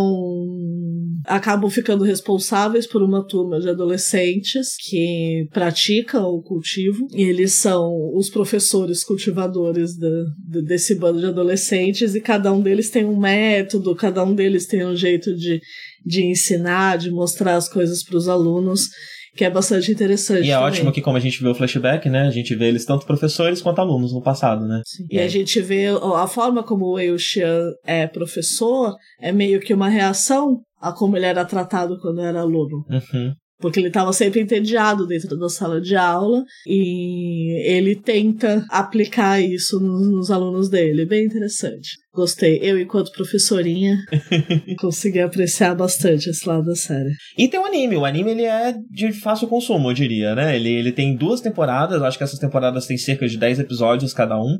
Acho que uma tem um pouco mais, tipo 15, e outra tem um pouco menos, tipo 8. É, a animação é bem, bem bonita, bem interessante. Você, ela não é. Vai degringolando. Vai degringolando, sim. Mas é um outro tipo de animação. É, você vê que tem umas questões de anime ali, mas também tem umas questões que se assemelham mais a um, a um Avatar da Last Bender, ou hum. um pouco mais de uso de CG também. É, um pouco de Disney? Um pouco de Disney, sim, sim. Um burro, né? O Wei Wuxian, ele tem um burro que na... Maçãzinha. É, o Little Apple. Na, no anime eles dão um destaque muito grande pro burro, é muito engraçado que o burro ele tem uns olhos de galã no anime, então ele tem cílios gigantescos. Azuis. azuis, sim. É muito humor galã. físico com o burro no, no, no, anime, acho, acho legal. É, só que o anime Faz tem... tempo que não aparece burro, né? Faz, faz. Tem ele na saudade. série também. Burro ele aparece sempre. Sim, é presente. Fundamental. É, e o anime, ele, o anime tem essa característica que ele puxa mais pro combate, né? Então você vai ter lutinha, uma lutinha por episódio. É, é, é tipo Tokusatsu, vai ter pelo menos uma lutinha por episódio. Pera que tem um negócio romântico por causa do burro, sabia? Ah, é? Mais pra frente? Você, você não, não viu ainda? Não vi ainda, não vi ainda. Mais pra frente. É... E ele, ele pega um pouco mais pesado na questão de ação, né? Até porque pelo meio de, da animação, então acaba sendo mais interessante o, o movimento constante ali, a forma como eles preferem trabalhar, E né? a magia é mais escandalosa também. Sim, mas você também tem um amor, também tem tudo isso lá, mas dentro de um shonen de lutinha, poderia dizer. Pelo menos até onde eu assisti. Assisti mais ou menos metade da primeira temporada do anime. É, e tem o mangá. O mangá, ele não é. Ele não é um mangá, né? Ele é um mangá chinês, esqueci o nome dele, que, que se dá. E. Manhwa? Não sei, porque o, o, o coreano tem um nome parecido. Aí eu sempre confundo. É, eu também não sei se manhwa é chinês ou coreano. Sim, é, é praticamente o mesmo nome. Muda o, a so- o som ali que a gente não sabe pronunciar, então pra gente é a mesma coisa. É, E ele é, ele é, ele tem esse formato digital. Então ele parece esses quadrinhos digitais que são meio quadro a quadro para você ler no celular. Ele tem essa pegada. É, Não terminou, assim como o anime. O anime É tem uma bonito o traço. é bonito o traço, bem bonito. Ah, eu não cheguei a ler. Você chegou a ler? Não, eu já vi algumas cenas, vi um outro capítulo solto, porque calhou de eu tá. Calhou. Aham. Então eu não sei se ele acaba pendendo mais pra ação, como o mangá, ou se ele pende mais pro drama, como a série, ou se ele O pende mais pro anime- outro elemento que a gente O anime é uma adaptação dele, né? Ah, é? Ah, então talvez ele penda mais pra ação como o anime, né? Não sei. O anime todo mundo é bichonem. Muito engraçado. Sim, até os velhos. O- sim. Os rapazes e os pais dos rapazes e os avós dos rapazes. Todos eles lindos, maravilhosos, cabelos compridos. Sim. Sim, eles são mesmo, né?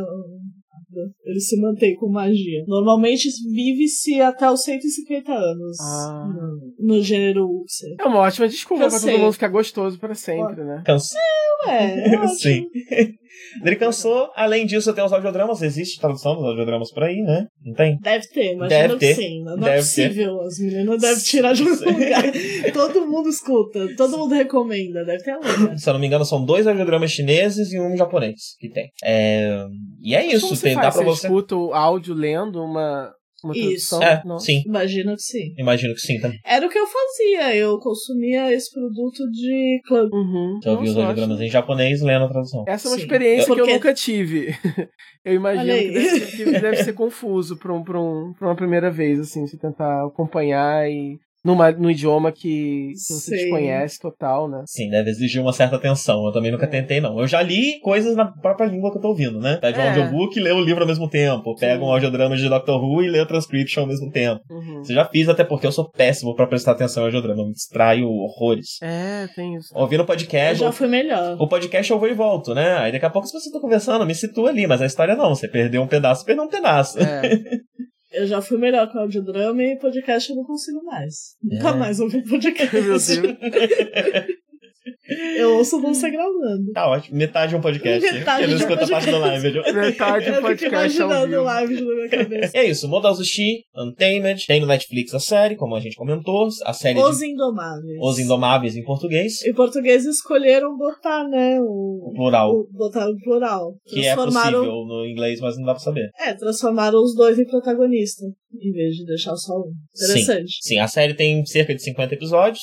É, tem dois filmes também, que são spin-offs com personagens é, secundários do- da trama, inclusive um deles é o meu favorito, o Enin. Maravilhoso. Eu, ó, a série ela é tão envolvente que eu constantemente choro de preocupação com esse menino. Eu tive uma crise esses dias, porque eu não queria ver ele sofrer. Ele sofre bastante, ele escolheu o personagem que mais sofre. Foi, é horrível, horrível, mas eu amo muito ele, ele é lindo. É um pouco autista o personagem. É, E, bem, a série tá lá, 50 episódios, esses dois filmes. Ah, tem o anime, o anime, como eu falei, por enquanto são duas temporadas, uma com acho que uns 15 episódios, outra com 8, e uma, vai ter uma terceira temporada, mas que foi atrasada pelo coronavírus, não sei direito quando que vai sair. O mangá está em publicação, não sei exatamente em que ponto de publicação. A novel tem cerca de 120 capítulos, você encontra ela traduzida em inglês, a gente está lendo do grupo Exiled Rebels. É, e você Rebeldes exilados. Rebeldes Exilados, e você também encontra ela traduzida em português, mas a tradução em português é uma tradução dessa tradução em inglês. Então eu recomendaria, se você domina o inglês, leia a versão em inglês, é, que é melhor, vai ter menos erros de tradução. E é isso, né? A, a, sé a série da Netflix, ela adapta o livro inteiro. Ela adapta o livro inteiro, ela só Inteiro. faz essa mudança que enquanto o livro vai, vai entrecortando, é, é, muda o final, né? Uhum. E enquanto o livro vai entrecortando o presente com flashbacks do passado, a série e o anime também, né, decidem contar só o comecinho do presente e aí entrar no flashback gigantesco do passado pra só depois voltar no presente. É, que é uma decisão que eu não gosto muito, mas que, bah, eu entendo, vai.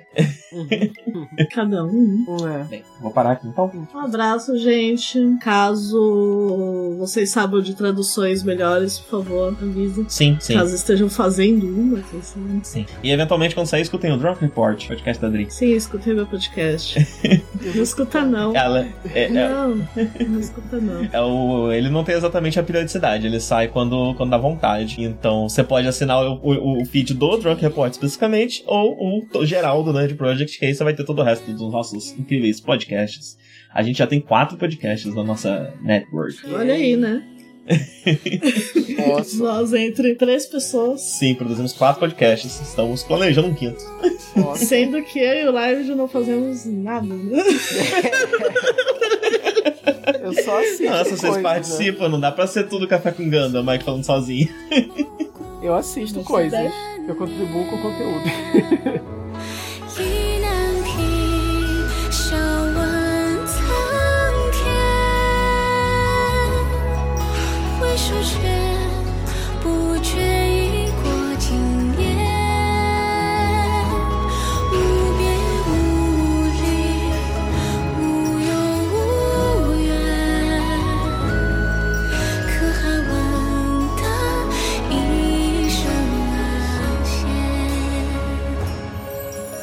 Bem, como eu expliquei no começo, no, no aviso, né, no começo do podcast, é, tem algumas coisas que eu queria deixar um pouco mais claras, umas questões um pouco mais técnicas, até de, de, de, de como ahn, classificar né, o, o, gênero que a gente está comentando, é, e também algumas outras questões sobre ah, a narrativa que acabam sendo comuns nos, nesses gêneros e que é, o livro muitas vezes, e a série também, né, espera que a gente já tenha tido contato e, bem, se vocês forem forem como a gente, vocês não tiveram, porque esse é o primeiro uh, livro de Xianxia que a gente é, lê, né? Uh, e também a primeira série que a gente assiste e tudo mais. Então eu vou começar explicando isso, né? Esse termo Xianxia que eu usei tanto na, na introdução quanto agora e que a gente não chegou a comentar em outro momento do podcast. Bem, a literatura chinesa contemporânea de fantasia uh, se divide em alguns gêneros. E, e, bem, alguns deles a gente já conhece, como o Wuxia, né, muito famoso, uh, por estar relacionado com o Antigo Dragão e tudo mais. É, outros são um pouco mais obscuros, né, como Xianxia, e tem um chamado também, é, desculpa a pronúncia, mas algo como é, Xuanhuan que eu já vou explicar. E o próprio Danmei, que eu explico incorretamente no bloco anterior é, do que se trata.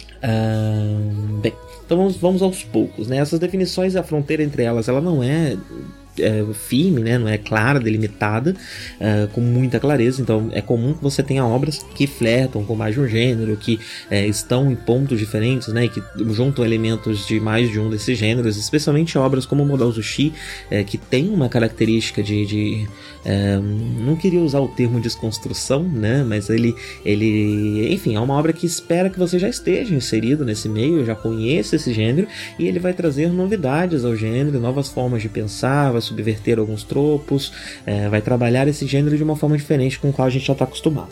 Então, bem, essa, essa, essa, essa, essa fronteira não é 100% clara, 100% marcada, ela pode sim ser borrada de uma obra para outra. E uma outra questão é que muitas vezes, mesmo dentro do próprio fandom, e até mesmo dentro uh, de, de, de, de, chineses, né, mesmo quando você vê chineses falando sobre esses gêneros, às vezes ainda rolam algumas confusões, né, porque o único dele que é amplamente conhecido é o Wuxia. E isso vale tanto aqui para o Ocidente quanto lá na China também, né? É, então também tem umas, umas, umas pequenas confusões é, nesse, nessa, nessa terminologia e você vai ver ela sendo tratada de muitas formas e talvez até mesmo o jeito como eu vou explicar aqui não seja exatamente o jeito como alguns cantos do fandom encaram, né? Eu me baseei nos vídeos de um rapaz chamado Deathblade, uh, esse é o nick dele, né? E ele é conhecido uh, por traduzir traduzir muitas novas chinesas, né? Pelo que eu entendi, ele é filho, genro, algo assim. É, ele, ele tá envolvido com, com, a, com a comunidade chinesa dos Estados Unidos, se eu não, se eu, não me engano, é, e ele trabalha com tradução do chinês e traduz muitas novels nesse site chamado Wuxia World, que se você já deu uma, uma procurada sobre o assunto por aí, você já deve ter cruzado com ele por aí, né? É, e o Wuxia World, já pegando a, a deixa, né, ele acaba sendo um dos principais motivadores é, para todas essas confusões, inclusive dentro do próprio uh, fandom, né? Porque apesar dele se chamar Wuxia World, ele traz todo tipo de literatura de fantasia uh, chinesa, né? É, e, bem, como ele surgiu já na internet e, e já está acompanhando as coisas mais recentes, os movimentos mais recentes da literatura fantástica chinesa, é, ele acaba tendo muito mais Xianxia, por exemplo, é, que é um gênero mais proeminente hoje em dia, né? E não Wuxia. Só que como ele se chama Wuxia World, é, é comum você uh, ver pessoas se referindo a toda a literatura de fantástica chinesa como Wuxia, mas isso não é verdade. Então vamos começar a falar de quais são as diferenças, né? O Wuxia, que é o que a gente conhece do, do Tigre Dragão, né, e que é popularmente conhecido, ele significa Wu é artista marcial e Xia é herói, né? Então ele é uma ficção de artes marciais. Você vai ter lutas que não é, beiram fantástico, né? Então você vai ter é, pessoas muito leves que conseguem pular de bambu em bambu, ou até mesmo voar em pequenas, é, pequenas, pequenas distâncias, né? Meio que na regra do Wire Fu, que a gente que acabou ficando bastante popular é, no cinema americano é, posteriormente. É, e ele tem mais essa pegada, mas ele não é tão fantástico. Então você não vai ter grandes magias, você não vai ter uh, uma parte de, de, de, de um pedaço de uh, da fantasia que você vai ver mais em outros gêneros e já vamos falar sobre ele. Né? Ele é um pouco mais pé, no chão e, e, é mais sobre a arte marcial é, e a luta mesmo né? É, entre, entre esses guerreiros de arte marcial. Uh, esse gênero ele costuma se mesclar mais com momentos históricos. É, então você vai ter em alguns wuxas muitas referências a momentos históricos específicos da, da China. Né? É, vale lembrar também que todos esses gêneros, tudo isso que eu estou explicando aqui, são movimentos recentes, né? Né, contemporâneos. Então não dá para você colocar, você pode até pegar que, que influências, né, que, que da, da, da, literatura clássica chinesa que esses gêneros bebem, mas não dá para você classificar a literatura clássica chinesa por esses termos. Então não dá para você dizer, por exemplo, que Jornada pro Oeste, né, famoso, famoso depois de adaptado para depois de utilizado, né, como inspiração para Dragon Ball, uh, protagonizado pelo Son Goku, né, o macaco que é, vai fazer essa jornada e tem que fugir da palma de Buda, muito famoso, não dá para você colocar ele dentro dessas, dessas classificações, porque é uma outra coisa, assim como você não pode fazer isso com o Romance dos Três Reinos, a lenda da, da, da Cobra Branca, acho que é assim que se chama, é, Margem d'Água, tem aquele dos, dos é, 108 ladrões, é, que, que no Japão acabou ficando popular por causa de Suikoden, né, da série de RPG de videogame Suikoden, e boa parte dessa minha, eu, diria que quase tudo, tirando o Romance dos Três Reinos, dos meus conhecimentos sobre literatura chinesa, acaba vindo da cultura japonesa, né, é, não dá para você classificar esses livros nesses termos, certo? É, mas o Wuxia acaba tendo uma correlação maior com momentos históricos, então se você ver o Wuxia cruzando com algo que se baseia um pouco mais é, no mundo real, esse cruzamento vai ser mais histórico e menos mitológico, como é no caso, do caso do Xianxia. Modal Zushi é um Xianxia. O Xianxia, o Xia, assim como no Uxia, né, o Xia do final, ele também significa herói, e o Xian do começo é um termo que vem do taoísmo, é, que significa imortal. Não só uma pessoa ou qualquer coisa similar, né, que seja imortal ou de longa vida, né, de longa duração. É, e o Xianxia é caracterizado pelo que eu disse erroneamente, né, que são só as obras da autora de do Modal Zushi que lidam com isso, mas não, né, é, como um todo costuma lidar com esse mundo que é o mundo do cultivo, dos cultivos cultivadores. É, os cultivadores são pessoas é, mestres, né? Taoístas, em, em, sua maioria, apesar do Xiangsa mesclar, mesclar um pouco mais é, questões não só do taoísmo, mas também do hinduísmo e do budismo nas suas obras, uh, o, o, conceito de Xian é um conceito primariamente taoísta. Então a gente pode considerar que a maioria desses, é, desses magos, eles lidam com magia taoísta, né? Eles estão ligados a uma tradição taoísta. Uh, não sei exatamente o termo que se pode utilizar, porque também não sou um conhecedor profundo. Uh, mas o que significa imortal. E essas, os cultivadores são pessoas que estão buscando uma forma de se imortalizar, de viver muito tempo ou de se tornar de fato imortais. Né? É, e eles fazem isso através do cultivo, que é esse, essa canalização do Ki. E aí você vai conhecer o termo, né, por causa de Dragon Ball, também muito utilizado, né? mas o que é essa ideia uh, dessa energia, dessa força vital que todos nós temos, que se assemelha um pouco com o conceito de axé também, da, das religiões a, a, de origem africana. É, que, que, que, pode ser canalizado e utilizado, né? Seja para bater, para soltar Kamehameha ou para é, focar, né? A meditação é muito importante nesse processo deles e eles, com, através do uso dessa, desse ki, dessas, dessas coisas todas, né? Ele consegue caminhar, praticar o cultivo que normalmente envolve é, trabalhar, caçar e buscar é, monstros, é, é, fantasmas, criaturas mágicas em geral né? Uh, e, e, e, eles usam o cultivo. O cultivo é perigoso, uh, no geral, ele envolve um processo muito grande de meditação, de concentração. Na série, no livro, como a gente vê um personagem que depois da batalha precisa passar um tempo meditando, como se fosse se regenerar, ele não está exatamente regenerando o corpo dele, apesar da fronteira entre corpo e espírito ser um pouco borrada dentro do cultivo, né? Porque justamente essas pessoas elas se uh, aprofundaram tanto no, no, no, na arte, né, de manipulação do que que o corpo corpo dela já funciona de um jeito diferente de um corpo humano. É, mas normalmente depois de uma batalha, quando eles precisam ficar meditando ou coisa do tipo, é porque eles estão recuperando, né? Eles estão se reequilibrando é, para poder para reequilibrar a sua própria existência. E aí que tem um outro conceito que você chega a ver em Monazushi, que é o Ki Deviation, né? A deviação do Ki, que é quando você perde esse equilíbrio e aí o, o, você, enfim, você perde o controle de alguma forma, né? É, isso é algo que o cultivador no, no gênero como um todo precisa estar tá sempre é, tomando conta, tomando cuidado, né, para que não aconteça. É, o Xianxia ele se conecta mais, menos com a história e mais com a mitologia. E essa mitologia ela pode ser tanto esse passado mítico chinês, é importante a gente lembrar que taoísmo, budismo e hinduísmo são religiões é, que não existem na China desde sempre. Algumas vieram de fora, outras surgiram dentro da China por outros motivos, né, ou a forma, enfim, a gente conhece vertentes do budismo, por exemplo, que é o budismo chinês, mas que é, é uma, uma religião que veio de fora e que tomou formas específicas quando praticaram dentro da, da, da China, né? É, e, mas bem, elas não estão lá desde sempre, né? Antes disso, você ainda tem uma própria, uma mitologia chinesa própria, né? É, e, e o Qianxia vai beber tanto dessa mitologia chinesa, desse passado mítico, como a gente comentou no bloco anterior, como também de outros conceitos um pouco posteriores que entra, que passaram a fazer parte da cultura chinesa, aí inserindo, né, o taoísmo, o hinduísmo e o budismo. Então, eles vão fazer um passado mítico que não é só esse passado mítico puro da história chinesa, né? É, mas também misturado com questões de mitologia dessas religiões, que são religiões que ganharam proeminência na China através da história e que hoje em dia já não se separam tanto é, do resto da cultura do país. É, e bem, como eles são imortais, reencarnação costuma ser um assunto, é, um assunto que, que, que, que, se repete, né? Assim como a gente vê em Modal Zushi. É, e essas séries costumam acompanhar o caminho desse cultivador até a ascensão. Né? Então ele vai começar como um humano normal e ele vai crescendo e acumulando, Modal chama exceção essa regra, né? E ele vai crescendo e acumulando poder. No, muitas vezes, inclusive, esse poder chega a níveis absurdos. Então, quando eu comentei de baixa magia, de alta magia no bloco anterior, eu acho que eu cheguei a comentar, é, eu estava ainda falando de uma graduação dentro do próprio Xianxia.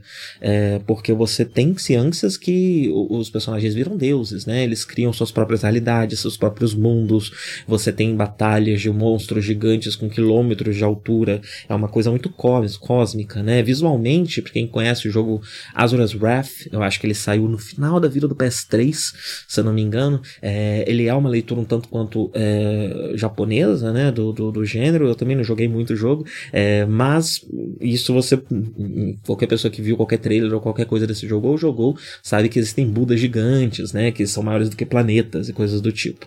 É, então isso, isso isso cabe dentro do Xianxia, é, que pode ser tanto mais pé no chão, como no caso de, de, de Modal Zushi, né, que acaba até trazendo elementos do Wuxia, né, ele, por ser um Xianxia muito uh, low magic, ele acaba tendo características de Wuxia nele também, é, mas também ele pode alcançar esses níveis mais absurdos, né, mais estratos, estratosféricos de poder, de magia, de, de, de tudo, né.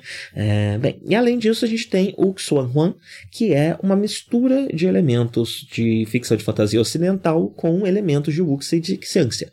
Então você vai ter aí guerreiros mais medievais, você vai ter é, talvez um pouco mais de uma fantasia mais tolkieniana, você vai mexer, mesclar esses elementos um pouco mais, né, então você vai ter meio que uma visão chinesa, usando dessa mitologia, das características chinesas para interpretar a fantasia ocidental.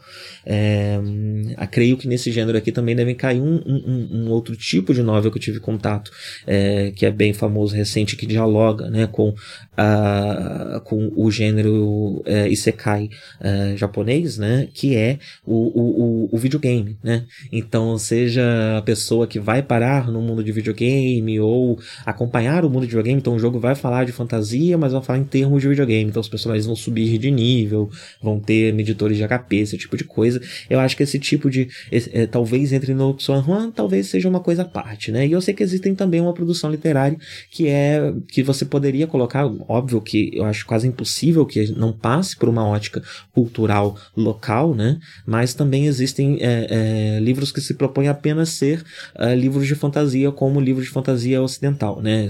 É, simular um livro de fantasia ocidental, tentar ser um, um, livro de fantasia ocidental e que vai trabalhar apenas com conceitos ocidentais.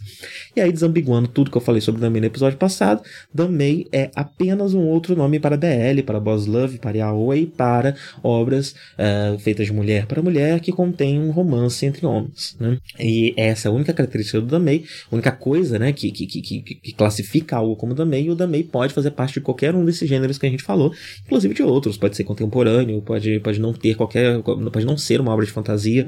É, o Damei não é sobre isso. O Damei é sobre ser uma obra feita de mulher de mulher para mulher, com uh, romances homossexuais de homens, né, é, no, no, seu conteúdo. Né? Mas essa é a desambiguação geral sobre gênero, né? E aí eu queria falar um pouco sobre a questão do agora que a gente tem um pouco mais desse contexto, eu queria falar um pouco sobre o cultivo demoníaco, né? Agora fechando aqui, fechando o nosso escopo no Xianxia, é, um pouco sobre o cultivo demoníaco que a gente vê em Modal Zushi, que é uma novidade de Modal Zushi, tá, tá tendo o nome do livro, né? O modal é o cultivo demoníaco, o caminho demoníaco, né?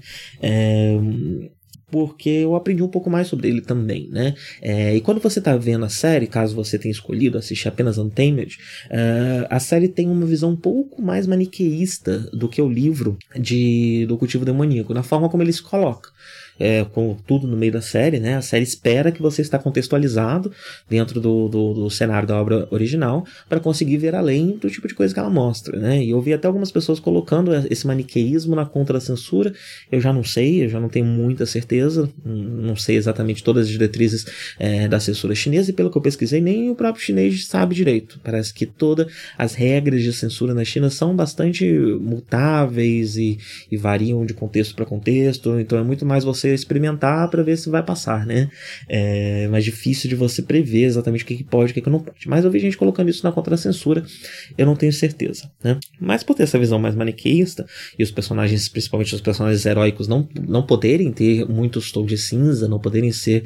É, eles precisam ser muito heróicos, muito bons, né? Muito corretos. Uh, o cultivo demoníaco na série acaba sendo colocado como algo maligno, né? Como algo com certeza maligno e que tem um ranço, né? Que tem um, um é, uma a palavra me sumiu agora, né? Mas que tem um estigma, que tem um estigma negativo por ser maléfico, né, por ser maligno. Uh, e não é bem isso, né, é bem esse o motivo pelo qual há um tabu em torno do cultivo demoníaco, né.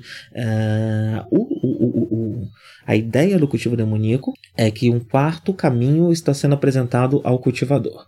Isso a gente vê textual na série, é, tem na série, tem no livro também, né? O Lanzan responde na escola quando eles estão no recanto das nuvens, é, quais são os caminhos né, que um cultivador pode seguir para lidar com uma situação de fantasma, de monstro, etc. Né? E esses caminhos são aprisionar essa criatura, né? Você pode aprisionar, me faz lembrar mais uma vez em Dragon Ball, né? É, o, o, o Piccolo, né? Ele é aprisionado dentro de um jarro no final do Dragon Ballzinho, né?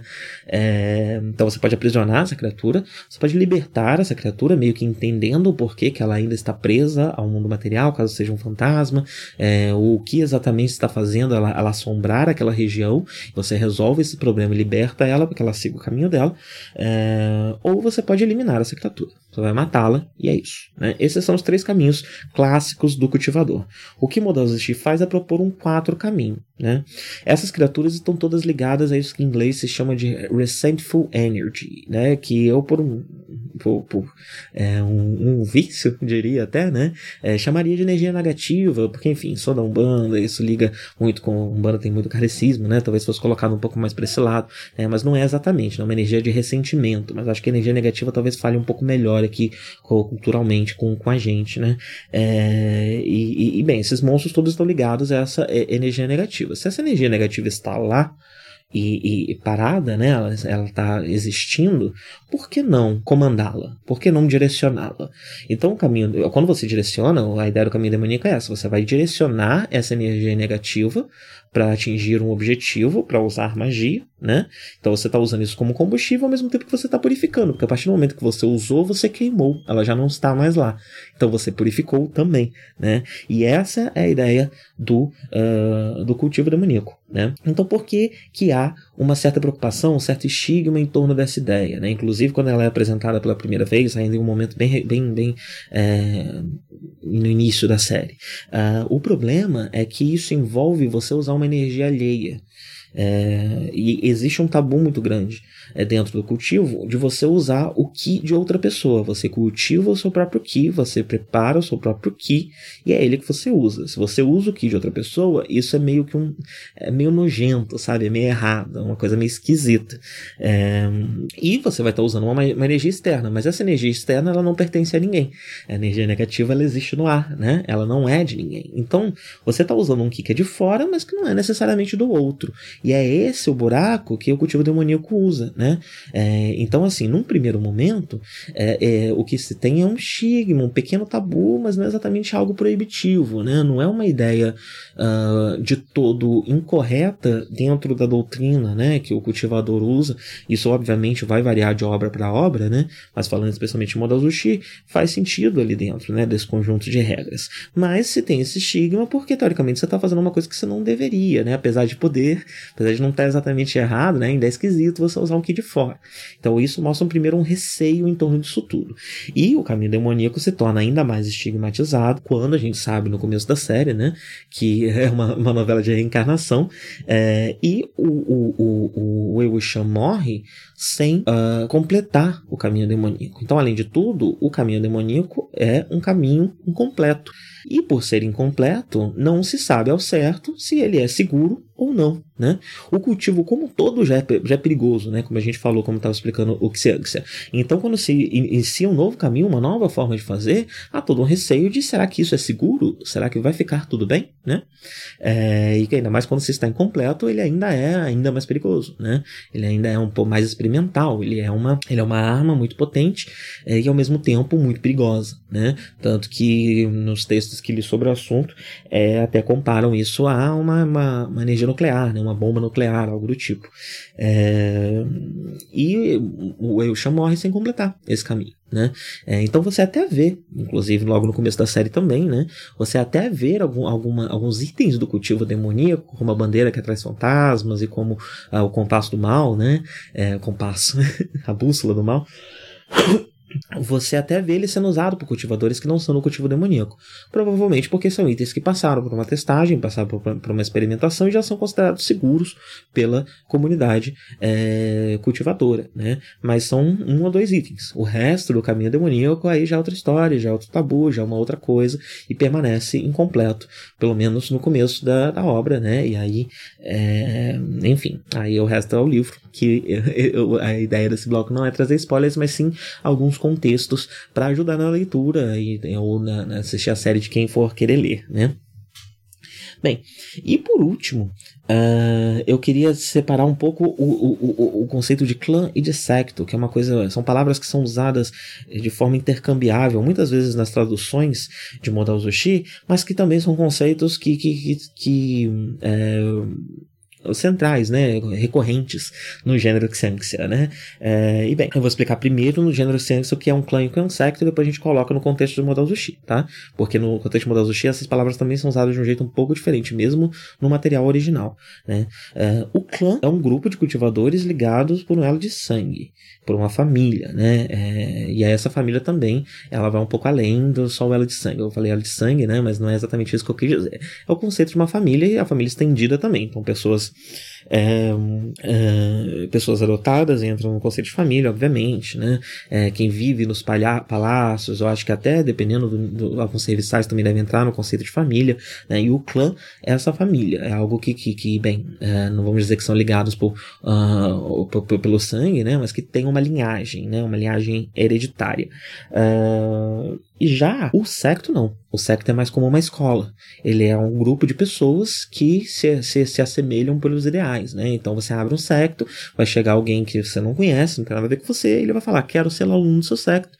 Você aceita e ele começa a estudar lá. É, e isso é como um secto funciona novamente no Wangxia como um todo, né? É, no Xianxia. Até o nome do gênero eu ainda não aprendi com 100%, né? É, em Modazushi isso toma um outro uh, viés, né? Fica um pouco mais complicado. E fica mais complicado porque, na verdade, no mundo de Modazushi, o secto era o padrão até um certo ponto da história. Então, no começo do cultivo, no mundo de Modazushi, o secto era o padrão. Até um momento em que eles resolveram formar clãs. E aí, quando eles formaram clãs, o clã passou a ser o padrão. Então, hoje em dia, apesar de grupos como os lãs, Nie, Jian serem chamados de secto, teoricamente eles são clãs, porque eles são de linhagens de sangue, né? É, e só na, na, série também, no livro, a gente também tem contato com alguns outros personagens que se ligam mais à ideia de secto enquanto escola. Então a gente vai ver personagens aí como o Xiao Shen, como uh, o Son Lan, como, esqueci o nome dela, Bauren, é, que são personagens mais secundários, né, mais distantes do, do, do, foco da atenção da, da série, mas que são personagens que ainda mantêm essa tradição antiga do secto. São personagens que ainda é, encaram o secto como uma escola e acham que as pessoas precisam se agrupar não pelo, pelo, pelo, pelo, pelo vínculo né, de família, mas por uma semelhança ideológica, colocar, colocaremos assim. Né? Então você vai procurar a escola que é, pratica o cultivo da forma que você acredita ser a forma correta. E eu acho que é isso, né?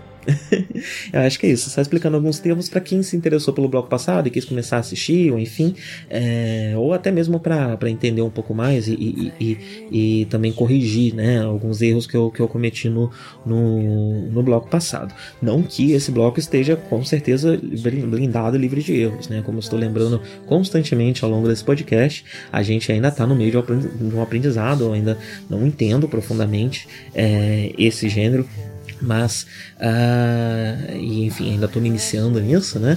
Uh, mas fica aí algumas explicações né? Algumas desambiguações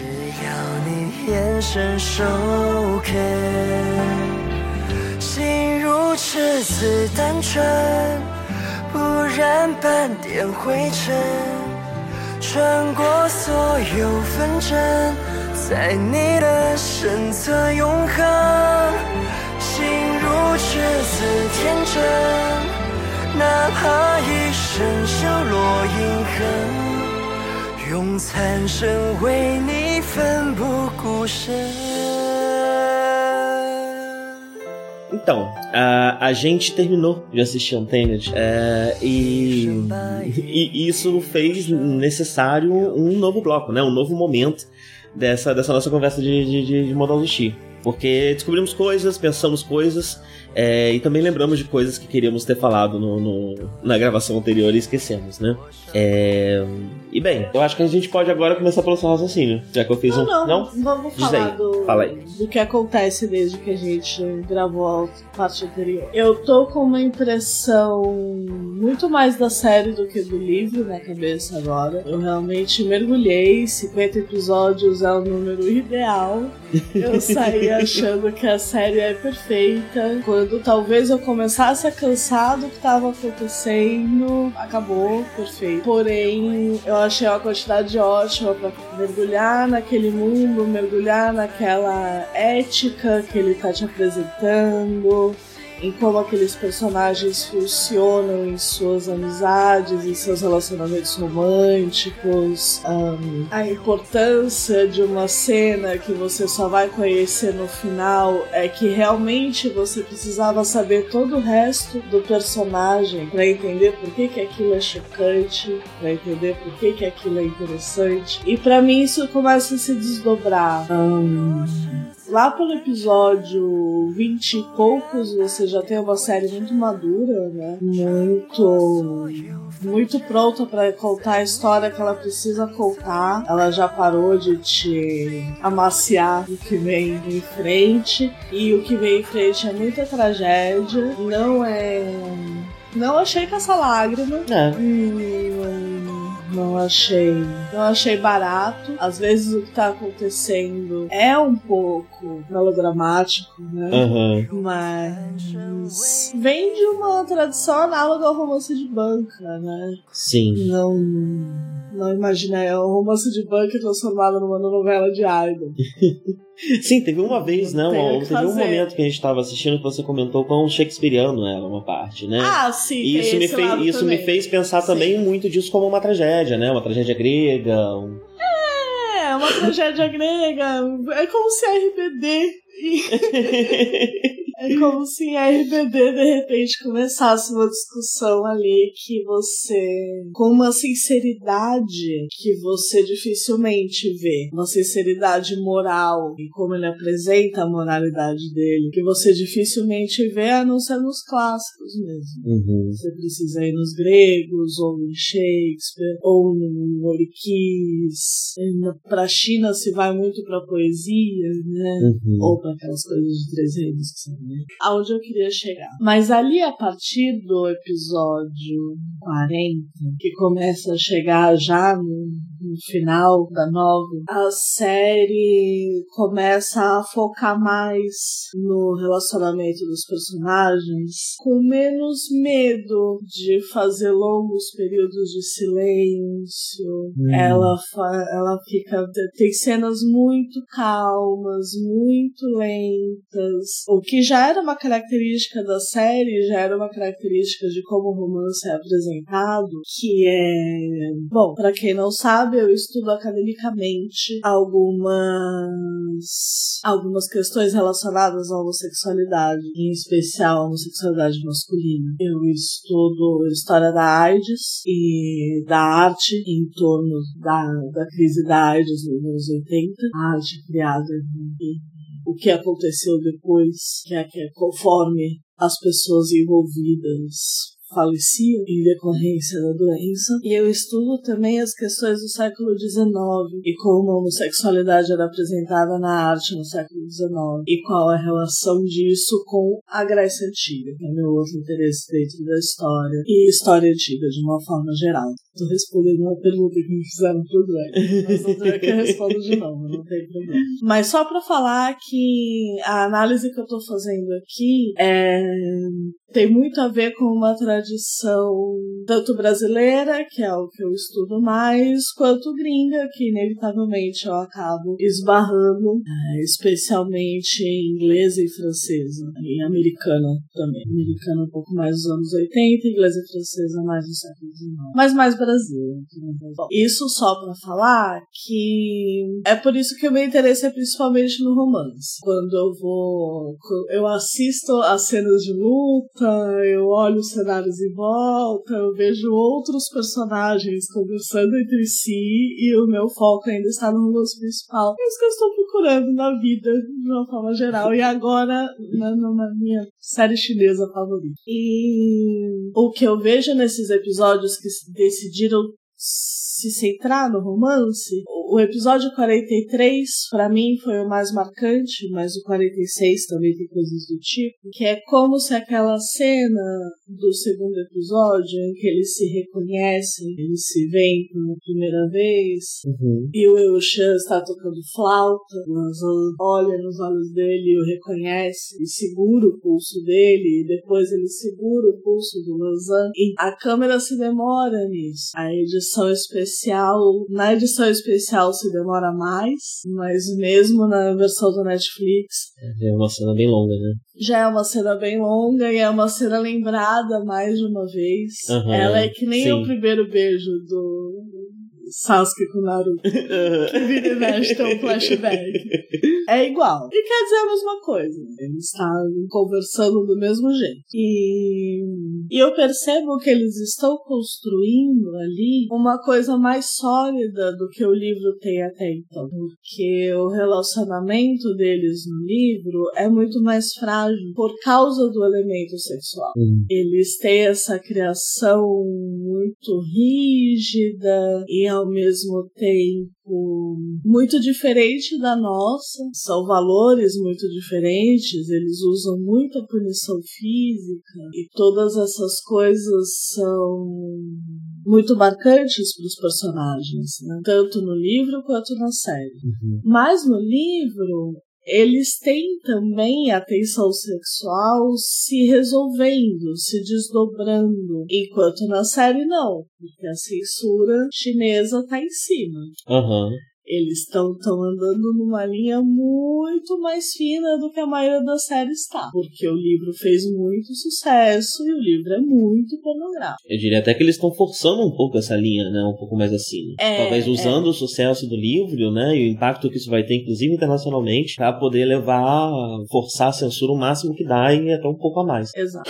E o que eu percebi foi que eles estavam fazendo a fundação mais sólida do que eles, podi que eles podiam ali, porque depois não ia ter mais. O plot ia atropelar o romance, como eventualmente aconteceu, né? Uhum. Mas quando isso acontece, durante toda a, a resolução da história, que, como eu vi, é uma menina, a Gav do Hexator, Uhum. falando, ela. São 3 minutos de Úxia e 47 do vilão explicando detalhadamente suas motivações. e o que o levou a fazer cada um dos horrores que ele cometeu, e etc. E realmente eu tava certa. Durante os últimos episódios, mal aparece o casal que a pega um segundo atrás era É, a coisa mais né? importante da série, sim. Me lembrou um pouco Ducklion, da, da Cloak, Hum. que tem um assunto no primeiro volume, o segundo volume se distrai e os meninos nem aparecem mais, porque agora o assunto da série é um romance entre os dois coadjuvantes. Aham. Uma menina, sei lá. É interessante comparar com Duckman porque o Temer tem bastante de, de Kamen Rider, né? É, na sua produção. Eu acho que tem uma Ah, conversa sim. muito grande entre a produção de Antenna e de Tokusatsu japonês. Sim. É, de, de, de técnica mesmo, né? De, de, de, de ritmo, de foco. É, Nossa, tem várias vezes que eu. Tem uma roupa específica do El Chan que ele está vestido de Kamen Rider. Né? Sem a máscara, né? Sem do pescoço pra baixo. é o Kamen Rider. É, tem um ombro marcado em V, assim, bem, bem bonitas as roupas da Lindas, né? série. Lindas, lindas. É uma coisa de louco, assim. Perfeitas, perfeitas. Dá pra assistir só por isso tranquilamente. 50 episódios, 50 episódios, juro por Deus. Cada episódio tem pelo menos uma roupa que eu não conseguia tirar o olho. Tem um paralelo entre a roupa que o Lan Shen está, o irmão mais velho do Lanzan, está usando nos últimos episódios e a roupa que o Lanzan está usando no dia em que o Eushan morreu. Hum, que legal. que Legal. Que é um outro elemento, né? Que você também comentou ao longo da série de como todos os pares da série é, refletem a relação Lanzan e Wuxia de alguma forma, né? São outros prismas, outras óticas para o relacionamento principal. E esses pares podem ser pares de irmãos, podem ser pares de. Por mais que. que, que né, sempre, sempre quando você vai perguntar, vai pesquisar na internet se há a possibilidade dos, dos outros personagens também serem é, gays como o casal principal é, a, a autora diz que não, que todo mundo é hétero, né? E eu não sei exatamente por que isso. Mas Eu acho que ela só quer tirar o corpo fora. também acho, porque na Ela obra só dela tem as olha. marcações do BL estão lá em várias, várias e várias duplas, né? Então o Sim. irmão do Lanzan e o, e o, e o, e o Jin, enfim, né? Ah, o Vários. Song Lan e o, e o Xiao Xinchen. Sim, Song Lan Xiao Shen. O Song Lan e Xiao Xinchen são um casal extremamente trágico e que existe um para, para- existe um para, Paralelo? um paralelo. existe, eu tenho vergonha de falar no frente do microfone. Gente, existe um paralelo visual entre eles e o Eushan e o. Uhum. E muito claro, muito claro. É pra vocês entender isso. Então é perfeito, maravilhoso. E serve demais como paralelo, porque eles são muito trágicos, muito tristes, de uma forma que, que o eu e o Lazan foram, né, por 16 anos. Sim. Enfim, eles não estão sentados no colo um do outro, conforme se, se resolve o plot, como é no livro, mas também pela questão entre eles não estar se resolvendo, não estar se desdobrando de forma nenhuma pra gente, e talvez pra eles ou não. Porque tem algumas cenas que, enfim, deixam em aberto o que está acontecendo no segundo depois delas. Uhum. E além de cenas que deixam que deixam aberto o que pode acontecer depois delas, a gente também tem cenas que são alegorias, né? Que a série reutiliza de diversas formas como uma alegoria para um, uma, relação sexual mais próxima, né? Sempre que eles estão tocando juntos. Né? Sim. É, é algo, é um jeito de se aproximar deles, é um jeito de falar que eles realmente são um casal, né? Uma marcação que a série usa. Sim, quando eles tocam o, o Eushan bebendo da garrafa branca, que é a bebida alcoólica que ele consome, que vem numa garrafinha branca igual o Lanzan. é como se fosse um Lanzanzinho. Sim, sorriso do imperador. Aquele que acabou botando a boca o tempo inteiro. Eu, sinceramente, achei bastante teatral também. Me fez pensar em teatro russo, às vezes, a forma como as coisas são colocadas, o uso das sombras, o leque. Essas horas eu queria especular que isso vem de um possível teatro chinês, né? Mas eu, eu não sei nada de China. Não olhei nada também. Eu não sei nada de China. Eu sei que o Japão tem uma tradição de teatro Já muito disse, antiga, né? A gente não tem culpa disso. Sim, Sim, mas estamos começando a aprender, né? Sim, estamos indo atrás. Somos agora como, sei lá, pessoa que não leu nada, só Gravitation. Vamos estudar. e virou otaku depois. Mas tá na época de quando leu Gravitation, então tá aprendendo um montão de coisa. Vamos estudar chinês. Pô, bora. Tem várias lendas, né? Dizem que é possível de aprender quando você é adulto, que demora 25 anos. Não, Eu não. acho que provavelmente tudo é exagero. Não, demora 25 anos pra você ter a fluência que um chinês de 25 anos tem. Uhum, uhum, Porque você nunca para de aprender chinês. uhum. Mas saber o básico, não pra saber. Dá pra saber bastante. Dá pra entender poesia. Ah, legal, bora. Dá pra entender os trocadilhos da série. Sim, você tava comentando, né? A legenda do Netflix é bem complicada, né? Acho que a gente comentou isso na primeira gravação. É, e a Adri tava comentando como que a série parece ser mais. E eu concordo.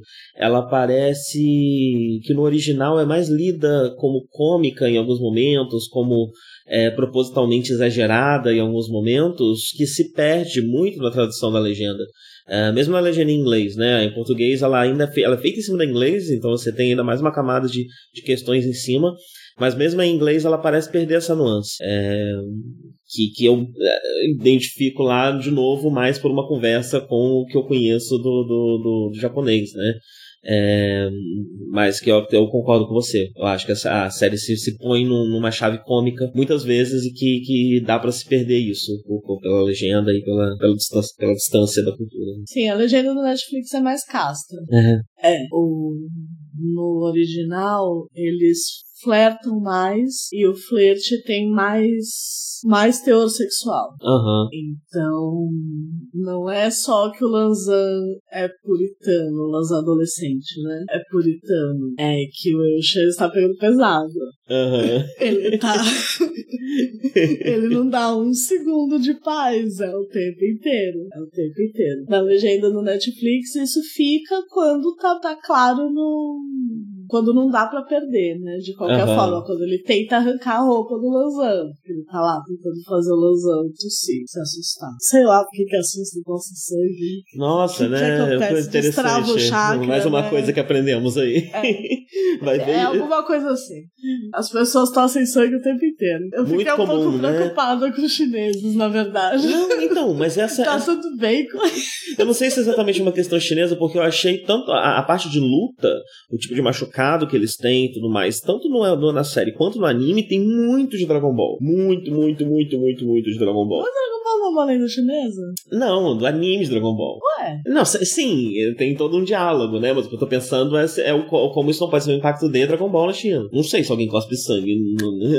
eu acho que é mais o impacto de uma coisa da Son Goku. China e Dragon Ball. Pode ser também, não sei. Aí eu já não sei. O, o japonês, o nariz sangra, né? Sim.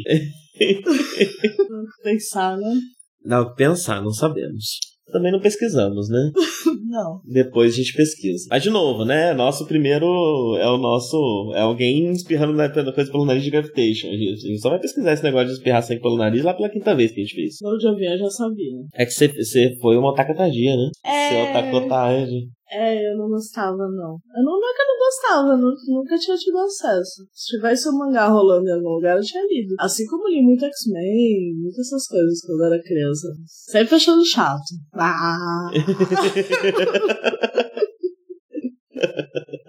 Sempre achei chato. Todo personagem da Marvel é chato. Quadrinhos de heróis eu achava um saco também na infância. Só no fim da adolescência que eu fui começar a gostar. Não tem nada de X-Men, né? E eu tenho. Tentando voltar pro assunto. Bom, Não tem, mas tem uma moral heróica que você consegue ver em muitos heróis, sei lá, do, Superman, de determin- Superman de determinadas épocas e tal. Tem, eles têm esse papel heróico, né? Então, São, são heróis. Nossa, o Lanza tem mais fibra moral no corpo do que todos os heróis do DC e da Marvel Não, justamente. A diferença é que são heróis de verdade. Então, mas na verdade o contrário, né? A minha teoria é que é o comunismo. Eu acho uma boa teoria. É o comunismo, são outros valores. São outros valores, é uma cultura muito diferente da nossa, é algo que a gente realmente tem que aprender, isso é o mais interessante, né? É, sei lá, você vai ver um filme americano, você vai ver as mesmas coisas sendo repetidas, né? As mesmas morais sendo repetidas, os mesmos assuntos sendo Sim. repetidos pra sempre. E é isso que a gente bebe desde que a gente nasceu. Então vamos ver quais são as morais de uma outra cultura, de um outro povo, do que, que esse povo tá falando. É a mesma coisa que aprender lendas, né? É, a diferença é que agora a gente tem isso. É, BL. BL, né? A gente tem isso, BL? Sim, sim. Aplausos Sim. para a China. Tá de parabéns. Pensei em Rússia em diversos momentos. Ah, é muito refrescante ver uma série que não tem propaganda de nada em momento nenhum. No anime tem o corneto. No anime tem o corneto, mas é ótimo também o corneto. Tem umas fanfic que tem corneto. Tem fanfic com corneto? Tem fanfic no corneto outro. corneto a um. Adorei. Muita fanfic boa, viu? Muita fanfic boa. Muito que boa. Muita, Legal. muita. Meu chip e meu puxão chip não é tão, tão, tão, querido, né? Eu chipo os meninos, obviamente, né? Sobre esse é assunto. É o Inweisha. Ah. ah, mas tem, ué. Inweisha também. Legal. Sim, você me mostrou as tags lá. Eu vou ler alguns. É, tem bastante fic de todos os tipos. Qualquer coisa que você gostar de ler, tem, tem lá. Todas muito interessantes. Quer Ai. dizer, não são todas muito interessantes, mas é fácil achar fic interessante. Você quer contar o que você aprendeu do Hana, Hanamaki? Como é que é? É, que- Você aprendeu? eu aprendi. Foi desculpa. Foi desculpa. Não, Não? eu sempre soube. Excepção, então foi o que eu aprendi. Aí pra eu contar, é isso? Poxa, caramba, mas eu não lembro o nome. Bem, eu vou falar aqui É então. Do- Hanahaki, isso, obrigado. Facil- vai facilitar aqui. O... Tem esse. Ai, meu Deus. Nossa, meu primeiro Hanahaki tem anos já. A Adri me contou que tem esse. Esse trope de fanfic que se chama Hanahaki Disease, doença de Hanahaki. É, que basicamente a- algumas pessoas, ou todas as pessoas do mundo, acho que varia, dependendo da, da fanfic, do mundo da fanfic em questão, é, desenvolvem flores nos seus pulmões quando estão apaixonadas. É, depois eu vi que também no coração acontece às vezes, né? É, É quando é um amor não correspondido. quando é o amor não correspondido, isso. E aí pode acontecer em ambos os lados, se você tem um- ambos os lados que, que, que, que acreditam que seus amores são não correspondidos. E, essa, e essas flores vão, vão crescendo no seu pulmão. E aí você começa a tossir flor, tossir pétala, a cuspir pétala. E muitas vezes a flor que está nascendo no seu pulmão é uma dica de quem é seu amor. E. Ou é um símbolo ali do amor que vocês têm, sei lá. Algo assim. E eu falei que não era a pessoa ideal pra explicar, porque eu não domino a questão. É, mas tem isso. E aí, se não resolver, se a pessoa não conseguir ser amada de volta, ela pode morrer desse negócio. É, também descobri que tem fanfic que pode ter uma remoção. Tem uma cirurgia que você remove as flores, mas aí também o amor é removido junto. E aí você nunca mais vai sentir nada para essa pessoa. Então, assim, é um potencial de drama infinito, né? Você pode des- descobrir que a pessoa que você ama morreu da mesma doença que você tem, porque vocês acreditavam que o amor de vocês era não correspondido. E aí, quando você descobre finalmente quem é, a pessoa tá morta. Você pode. é, Você você- você- você não aguentava mais essa vida, você sabia que era morrer, tava na na UTI, falou: não, tira de mim, tira de mim essas flores. Aí tirou as flores, você não sente mais amor, e aí depois, sei lá, a pessoa que, que, que, amava você aparece, e você não consegue sentir mais nada, e ela tem que lidar com isso. Mas, putz, também, você nem ia existir, né? Se, se a pessoa tá, Lembrando estaria que isso morta. não tem nada a ver com Antenna. Não tem nada a ver com Tenet. Mas a, a Adri me contou que tava lendo uma fic que era assim. E aí ela me explicou todas essas coisas que eu queria contar pra vocês aqui. Porque a gente tá fazendo isso aqui no pique do Drunk. e eu. Não, não precisa justificar, não, só tem que avisar, né? Senão daqui a avisado. pouco somos cotados errados. Sim, não coachem a gente. É, eu tô falando de novo, a gente leu o nosso primeiro Gravitation. Não, desculpa, o Hana, o Hana, Hack não. O Hana Hack fui eu que avisei que eu não sei de nada. Também li o meu primeiro Gravitation, nem li nenhum Hana Hack. Tive contato com fanarts. Muito dramáticas, todas elas. Tristíssimo, Hana Hack. Eu fiquei, eu fiquei tocado. Eu não sei se eu quero ler Ah, li fic. tem final feliz. Tem- então eu vou ler, porque eu, eu não, tava. não, Não, eu tava querendo ler um, mas eu não quero passar por sofrimento. Eu quero ver o pessoal Procura bem. Angst with Happy Ending. E é, eu acho. Tá bom, obrigado pela dica. Você pode escolher por chip.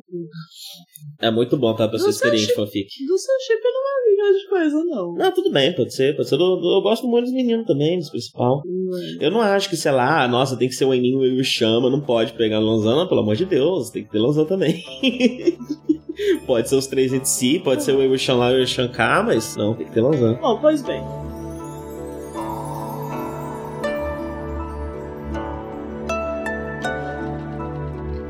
Como eu avisei no começo, a partir de agora, nós vamos ter um pouco mais de spoilers, um pouco mais de detalhes sobre o final do livro, né? E sobre o final da série também. Uma comparação do final da série de Untamed e do livro no que tange o romance especificamente, né? A gente não chega a falar de outras questões, não. É... Então, sigam por sua conta e risco.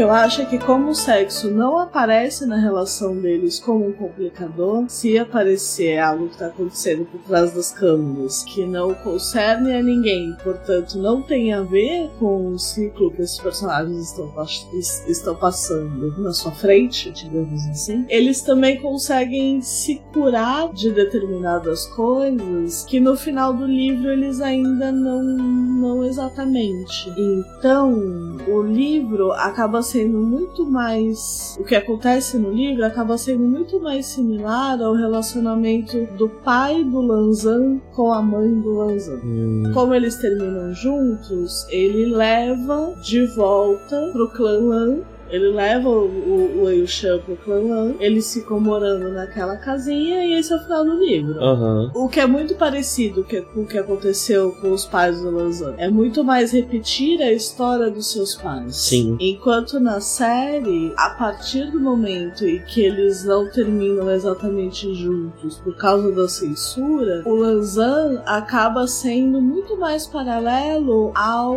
Wen Yan. Eu chamo de Wen também. Uhum. O Wen Yan, o General Fantasma, ele precisa superar o Eusha. Sim. A mesma coisa com o, o spoiler.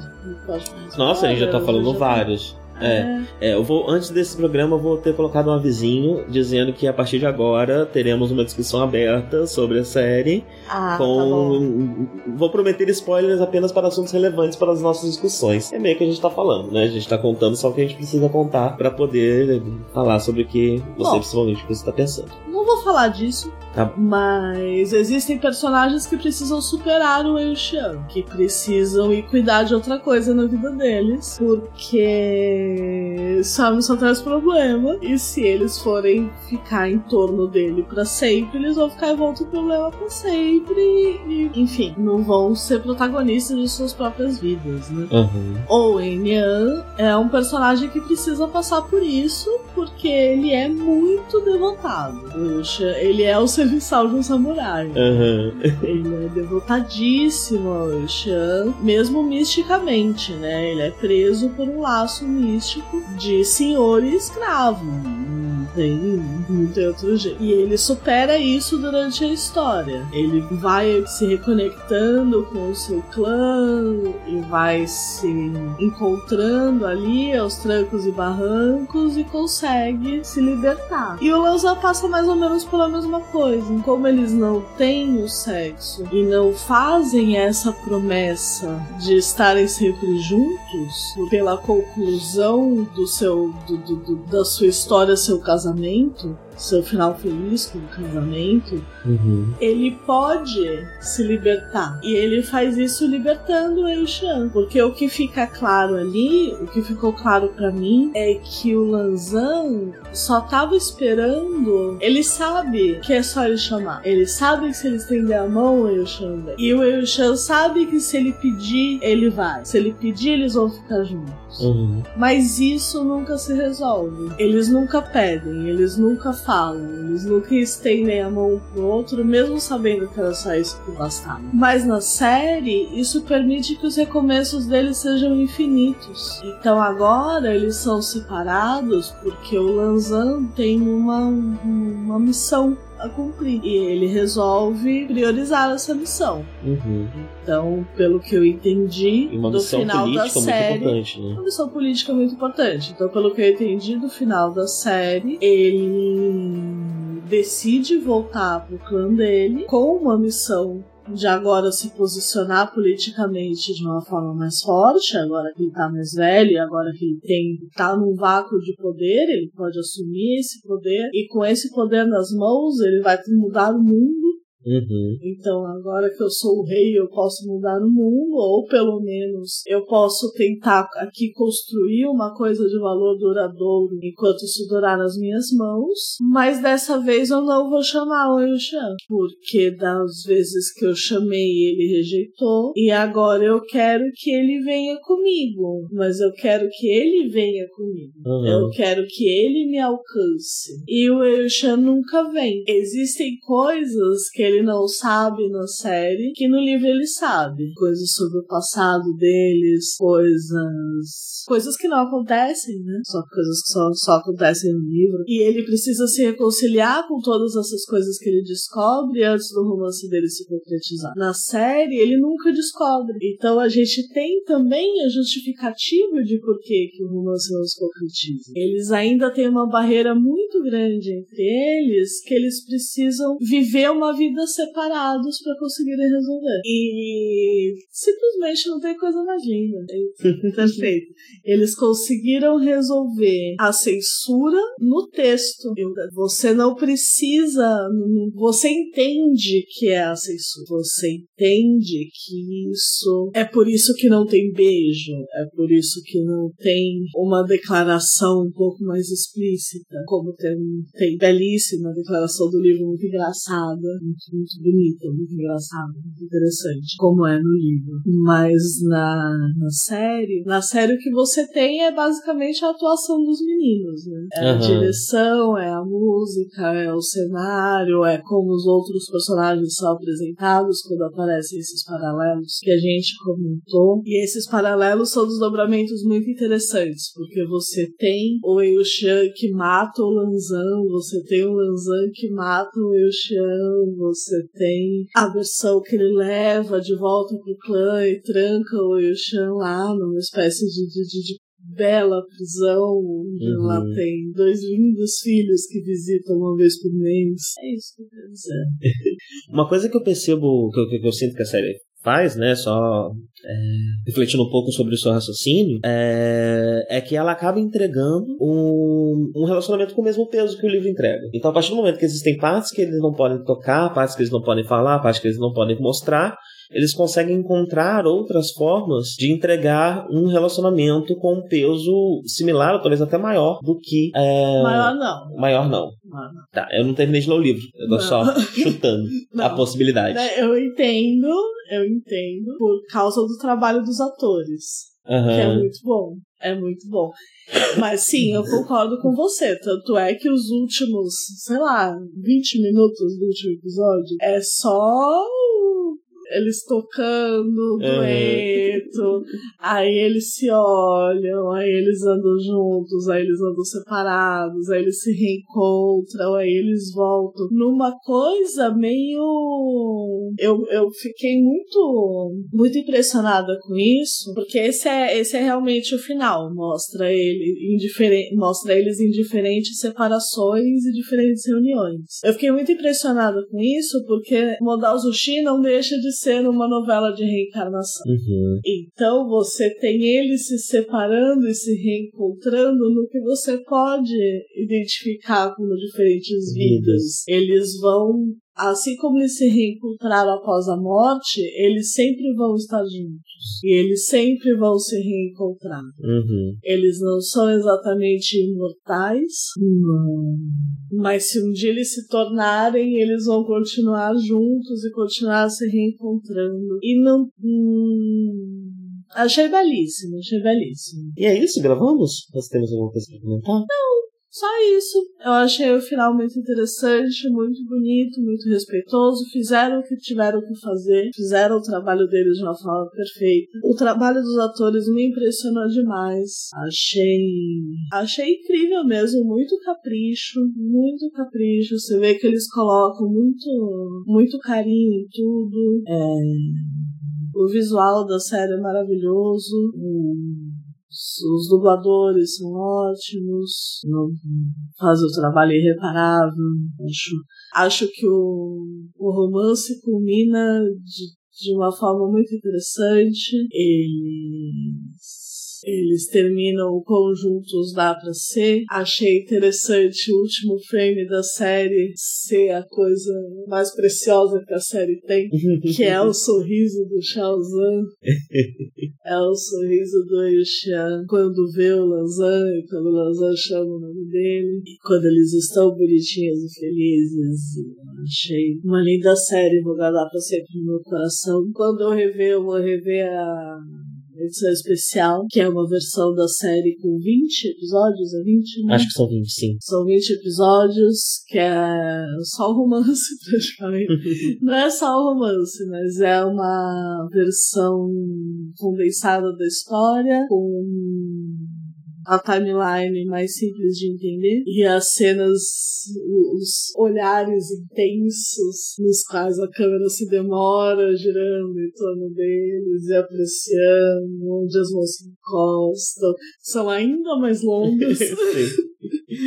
Então eles se demoram ainda mais. O Di.mp3 tocando no fundo, tocando 17 jeitos diferentes da música dos dois. Lindo que eles têm a música. Lindo, né? Lindo. Amor de Bardo. Amor de Bardo. Ah, e eu assisti um dos filmes. Eu assisti o filme com o Enin, o Enin e o Lance Zui, e, gente, é muito ruim. Eu antes de. Não precisa ver, não. Não precisa, não. Eu dormi. Pra quem, pra quem tá acostumado com Tokusatsu, é, toda essa, essa conexão que eu disse que a série tem com Kamen Rider e tudo mais, imagine que é um filme ruim de Kamen Rider. É, é o filme do, do, do, do Einin. Ele não traz nada de novo pros personagens, o Einin tem uma representação... Uh, o filme representa de uma forma mais, mais visual, né, mais, mais, mais gráfica, mais óbvia, o, o, o crescimento do Einin ao longo da série, Uh, mas não, não, faz nada além disso, não leva o personagem mais à frente, nem nada, nem realmente reflete sobre a questão, só mostra uma forma um pouco mais óbvia uh, o que se resolve ao longo da série. E fora isso, é basicamente o caso. Eles encontram um caso e é tipo o um episódio de Supernatural. só que uma hora e meia lá deles resolvendo um caso, descobrindo um negócio, aí, ah, não sei o que, pá. É só isso. Se então... o seu negócio é ver magiazinha, tá bonitinha a magiazinha e... dos Love. Sim, sim. O filme claramente tem um pouco mais de grana do que a série tem por episódio. Então todos Mas os... achei que podia ser mais bonito. Podia, tem um passarinho, né? Uma hora que eles. É. é. Mas sim, tem, tem, tem efeitos bem bonitinhos, bem, bem interessantes, bastante cena de ação, bastante movimentação. Então, é, quem gostou disso na série, quem tá interessado nisso, acho que o filme acaba sendo um, um, um prato cheio, na verdade. Parece um videogame. Mas, Você quer sim. ver como é que funciona um, um live action dirigido por uma pessoa de videogame?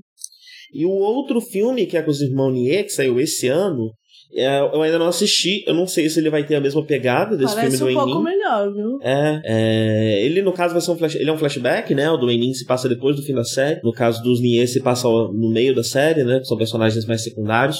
Mas é... só pode assistir depois de já ter visto o final da Sim, série. Sim, ambos os filmes, eu diria. Mas os do Nie, enfim. É... E é isso. Quer comentar algo mais? Quero. Assim que a gente terminou de ver o episódio 50, que é o último episódio, eu botei o primeiro e o segundo ah, episódio sim. pra assistir.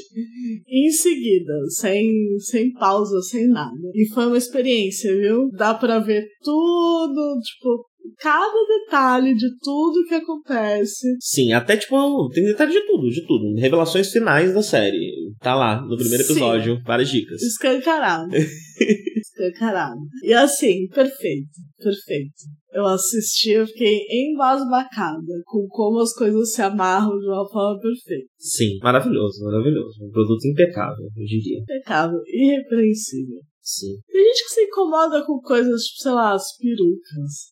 Ah, mano, segue em ah. as pessoas usavam perucas né, antigamente. Gente, tem vários cortes de cabelo que parecem peruca. Hoje em dia. Eu não sei. Sim. Partir, então, então, a partir do momento que tem vários cortes de cabelo que parecem peruca, por que, que não pode ter um corte de cabelo de antigamente que parece a peruca? as pessoas usavam peruca antigamente. Também. As pessoas são um pouco resistentes a isso no fandom. A usar peruca? Ah, sim, a assumir que os cabelos do. Os meninos tudo careca. Difícil assumir isso mesmo. Eu tenho dificuldade. Não, pô. Aí é tipo. Eu sei, rola é tipo um capacetinho, né? Não, é tipo um aplique. Aí até aparece o cabelo deles embaixo, ah. sabe? Mas não todo. Entendi, entendi. Chega no capacetinho que eles botavam assim. Ai, ai. Bem, é isso, né? Vamos encerrar nesse tom. Maravilhoso, pois minha perna dorme e estou com vontade de um banheiro. Tchau, gente. Beijo. Tchau. Tchau pras. Tchau, gente. Até a próxima. Me escutem no Drunk Report. Estamos em quatro episódios? Lançamos quatro. O Drunk Report sai quando, quando sai. Ele, ele acontece. Que nem como aconteceu essa gravação aqui. É... Então fizemos quatro até hoje. Queremos. Estávamos pensando em fazer um quinto e tem um especial com live que a gente tá, tá lentamente combinando.